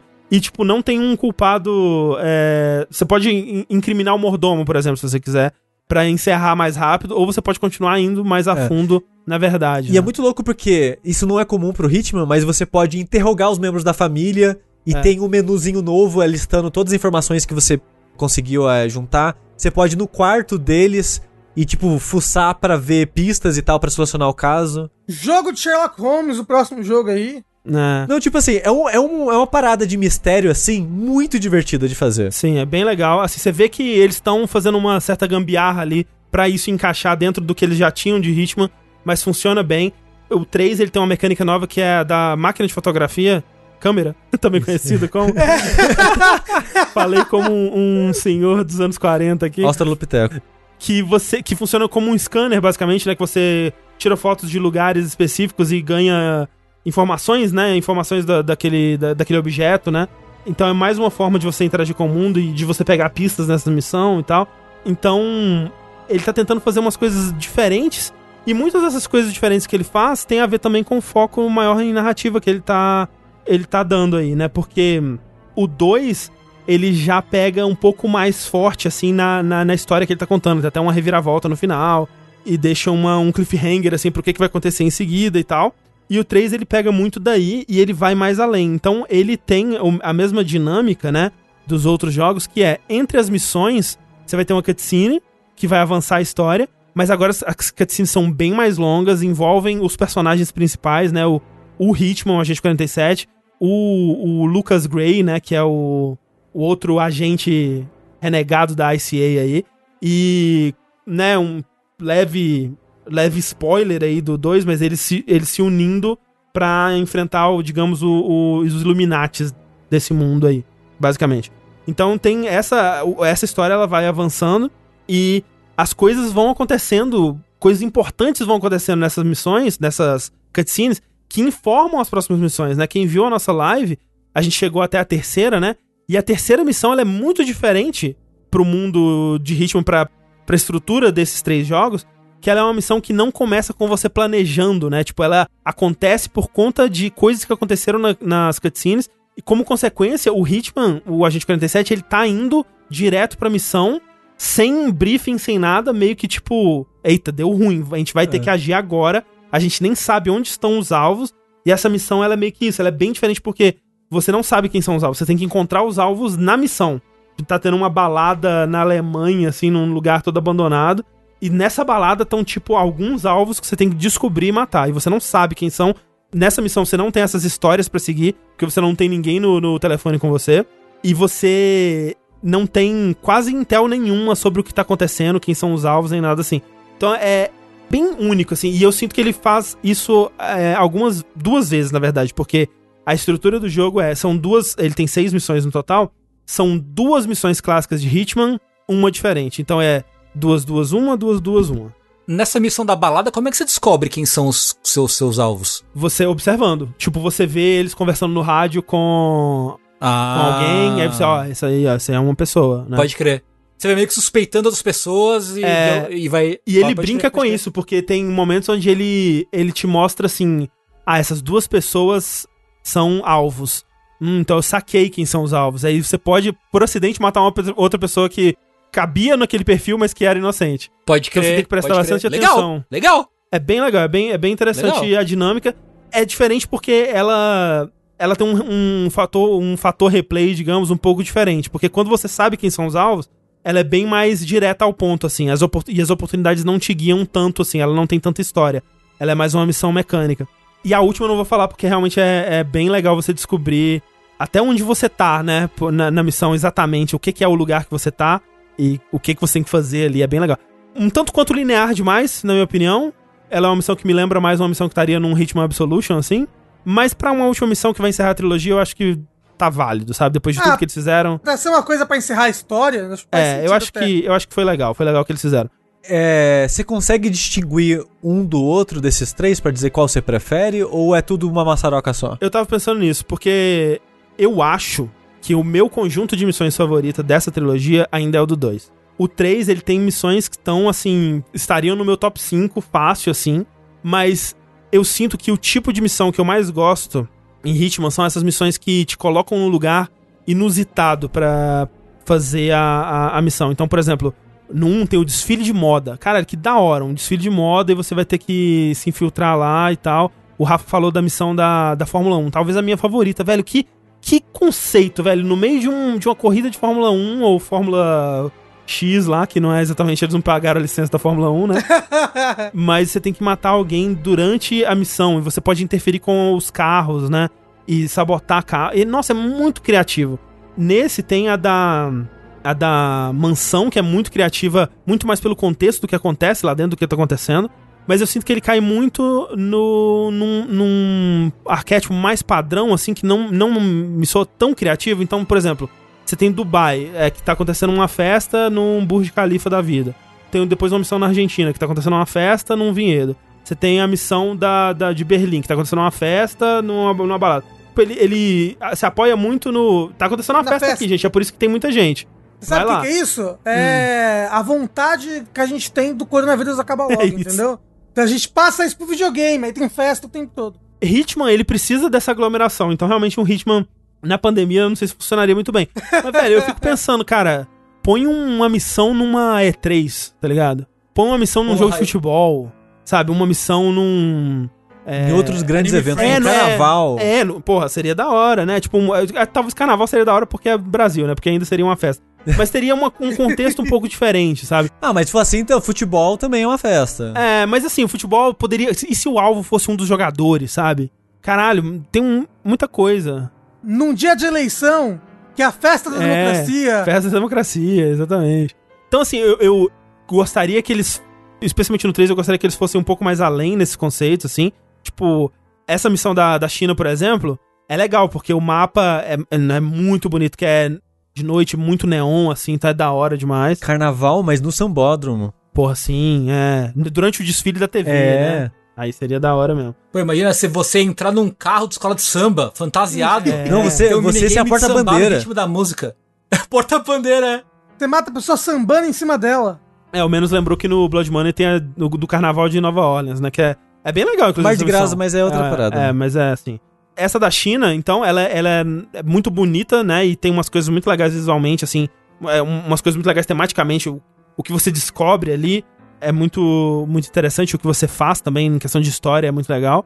Mas é mais uma missão de cidade, assim. É uma cidade com muitas oportunidades, tipo Sapienza, tipo Colômbia, que teve no 2. Tipo, é, Mumbai, que teve no, no 2 também. Tipo, Marrakech, que teve no 1. Então, tipo, eles sempre têm alguns arquétipos que eles fazem que mudam um pouco o contexto. E é legal, não tô dizendo que é ruim. Mas eu queria que fosse, tipo, Fórmula 1, velho. Fórmula 1, cara, o, o- a Fórmula 1 tinha que ter sido um, um impulsionador pra eles fazerem umas paradas da hora. No 2 tem um DLC que é num banco, velho. Olha que. Velho, muito da hora. Num banco, é tipo. Olha o, o quanto de, de oportunidade que você pode criar nesses contextos um pouco mais diferentes, assim. Então eu queria que eles tivessem é, ido mais por esse caminho. Eu acho que por isso que o 2, por conta dessas missões que eu falei, o 2 tem uma de festa, que é numa ilha, que é meio que uma, uma ilha, do, uma festa do fim do mundo, assim, que é muito legal. O 2 tem uma missão que é num subúrbio dos Estados Unidos, que é muito Essa, legal. essa eu tenho muita curiosidade. muito é legal. que Então é. o 2 pra mim tem o melhor conjunto de, de missões, assim. Mas o 2 já tem os DLCs, né? O Tem os 3 DLCs. ainda vai ter, provavelmente. Então o 3 não vai ter DLCs. Porque já, Não? já encerra. É, não vai ter. Nossa. Infelizmente não é vai que ter. os DLCs são histórias paralelas, né?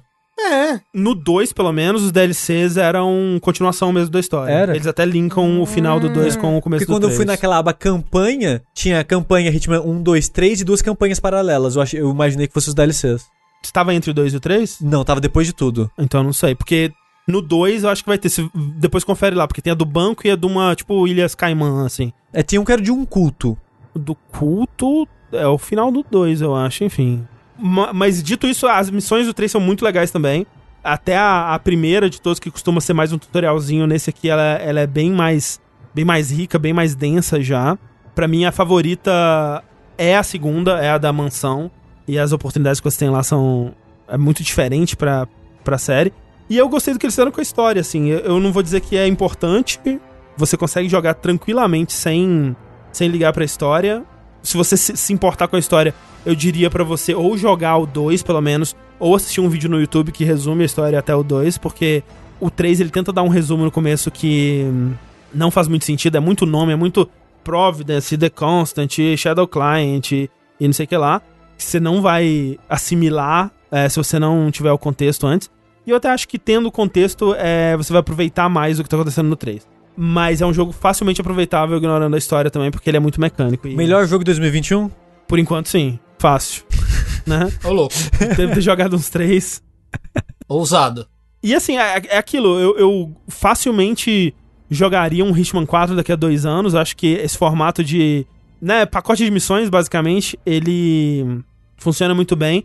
Eu tô sentindo um pouco das limitações já da engine nesse daqui, no que eles tentam fazer, né? Eles tentam empurrar um pouco além o que eles estão tentando fazer e você sente eles batendo um pouco nas limitações do que eles mesmo criaram pra essa engine, mas então talvez tenha sido um bom, um bom momento pra parar e, e fazer outro jogo. Talvez se um dia eles voltarem pra Hitman, que eles com certeza eventualmente vão, talvez seja numa nova engine com novas possibilidades e, e talvez seja até mais interessante. Mas eu fico muito empolgado pra ver o que, que eles vão fazer com, com 007, porque se for tipo Hitman de espionagem, cara, eu tô dentro demais, assim, tem muito potencial. É, eu acho que eles não vão tentar transformar num Absolution de novo. Tomara, tomara. Então, né? eu acho que eles vão seguir. Porque agora eu acho que é o momento de maior sucesso de Hitman. Sim, da com marca certeza, Hitman, assim. certeza. Então eu acho que eles vão aproveitar e fazer algo mais nesse estilo, assim mesmo. Você jogou? Eu joguei só. Porque eu, fazia, eu só joguei o primeiro, não joguei o dois. Sim. E não joguei o primeiro todo. Ah, é, você ficou, você ficou na dúvida se você voltava, né? Você não jogou nada do 3, então. Isso. Então, então o 3 eu joguei só o tutorial, Ah, tá. que é o tutorial do 1 até hoje, que eles estão reciclando. Ah, sim, sim. Porém, é. acrescentando algumas coisinhas a mais. Ah, legal. E joguei o comecinho da fase do prédio, que eu tava jogando meio que com a Thalissa, com a gente jogando junto, dando Sei, ideia do sei. que fazer e tal. Aí eu acabei não terminando nem a primeira missão, mas eu ainda pretendo pelo menos terminar o 3. E assim, é um jogo muito divertido de assistir, cara. Porque, especialmente quando a pessoa ela já tem uma, ah, uma noção do que ela tá fazendo e vai fazer talvez os desafios, né? É, de tentar ma- matar. Nem no, no 1 eu lembro uma muito clássica que era no, no Natal, que você tinha que encontrar o Papai Noel. O Papai Noel é uma criatura mística. E aí tá em algum lugar do mapa. Você tem que encontrar o Papai Noel e matar o Papai Noel.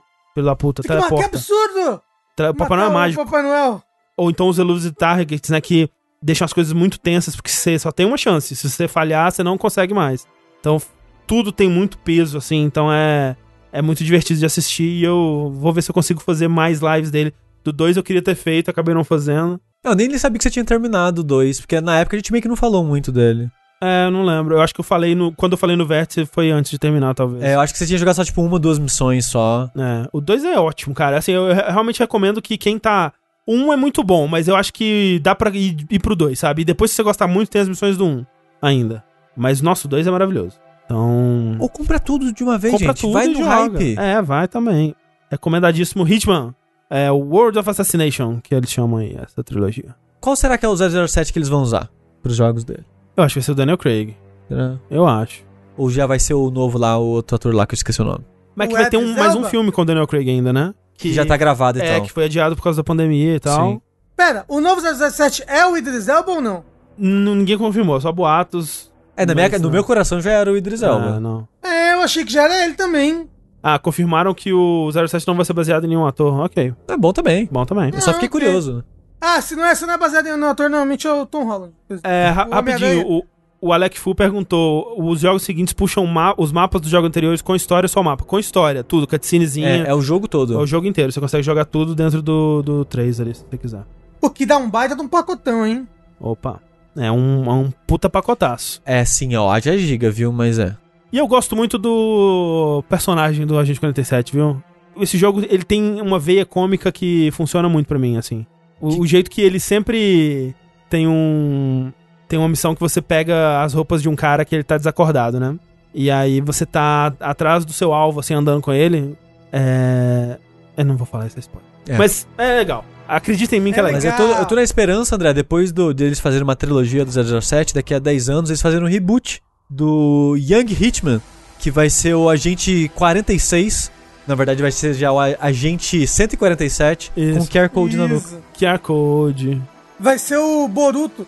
O, o Boruto do Hitman. E aí, quando você escaneia o QR Code dele, você morre. QR Code of Death. Que é isso que o jovem gosta. Morrer. É isso que o jovem gosta. Morrer. QR Code de morte. Isso.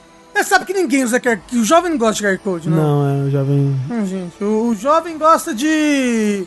Do que que o jovem gosta? Droga, rave. Tem droga e rave no Hitman. É. Mas o, não precisa de QR Code pra jogar o Animal Crossing? Não, mas a, a Nintendo, ela é muito velha em tudo que ela faz. Ah, a Você Nintendo é que é pode- idosa, entendi. É, você não pode associar a Nintendo com juventude, Isso é entendeu? verdade. O que que vocês acham do Hitman no Smash? Como é que ele...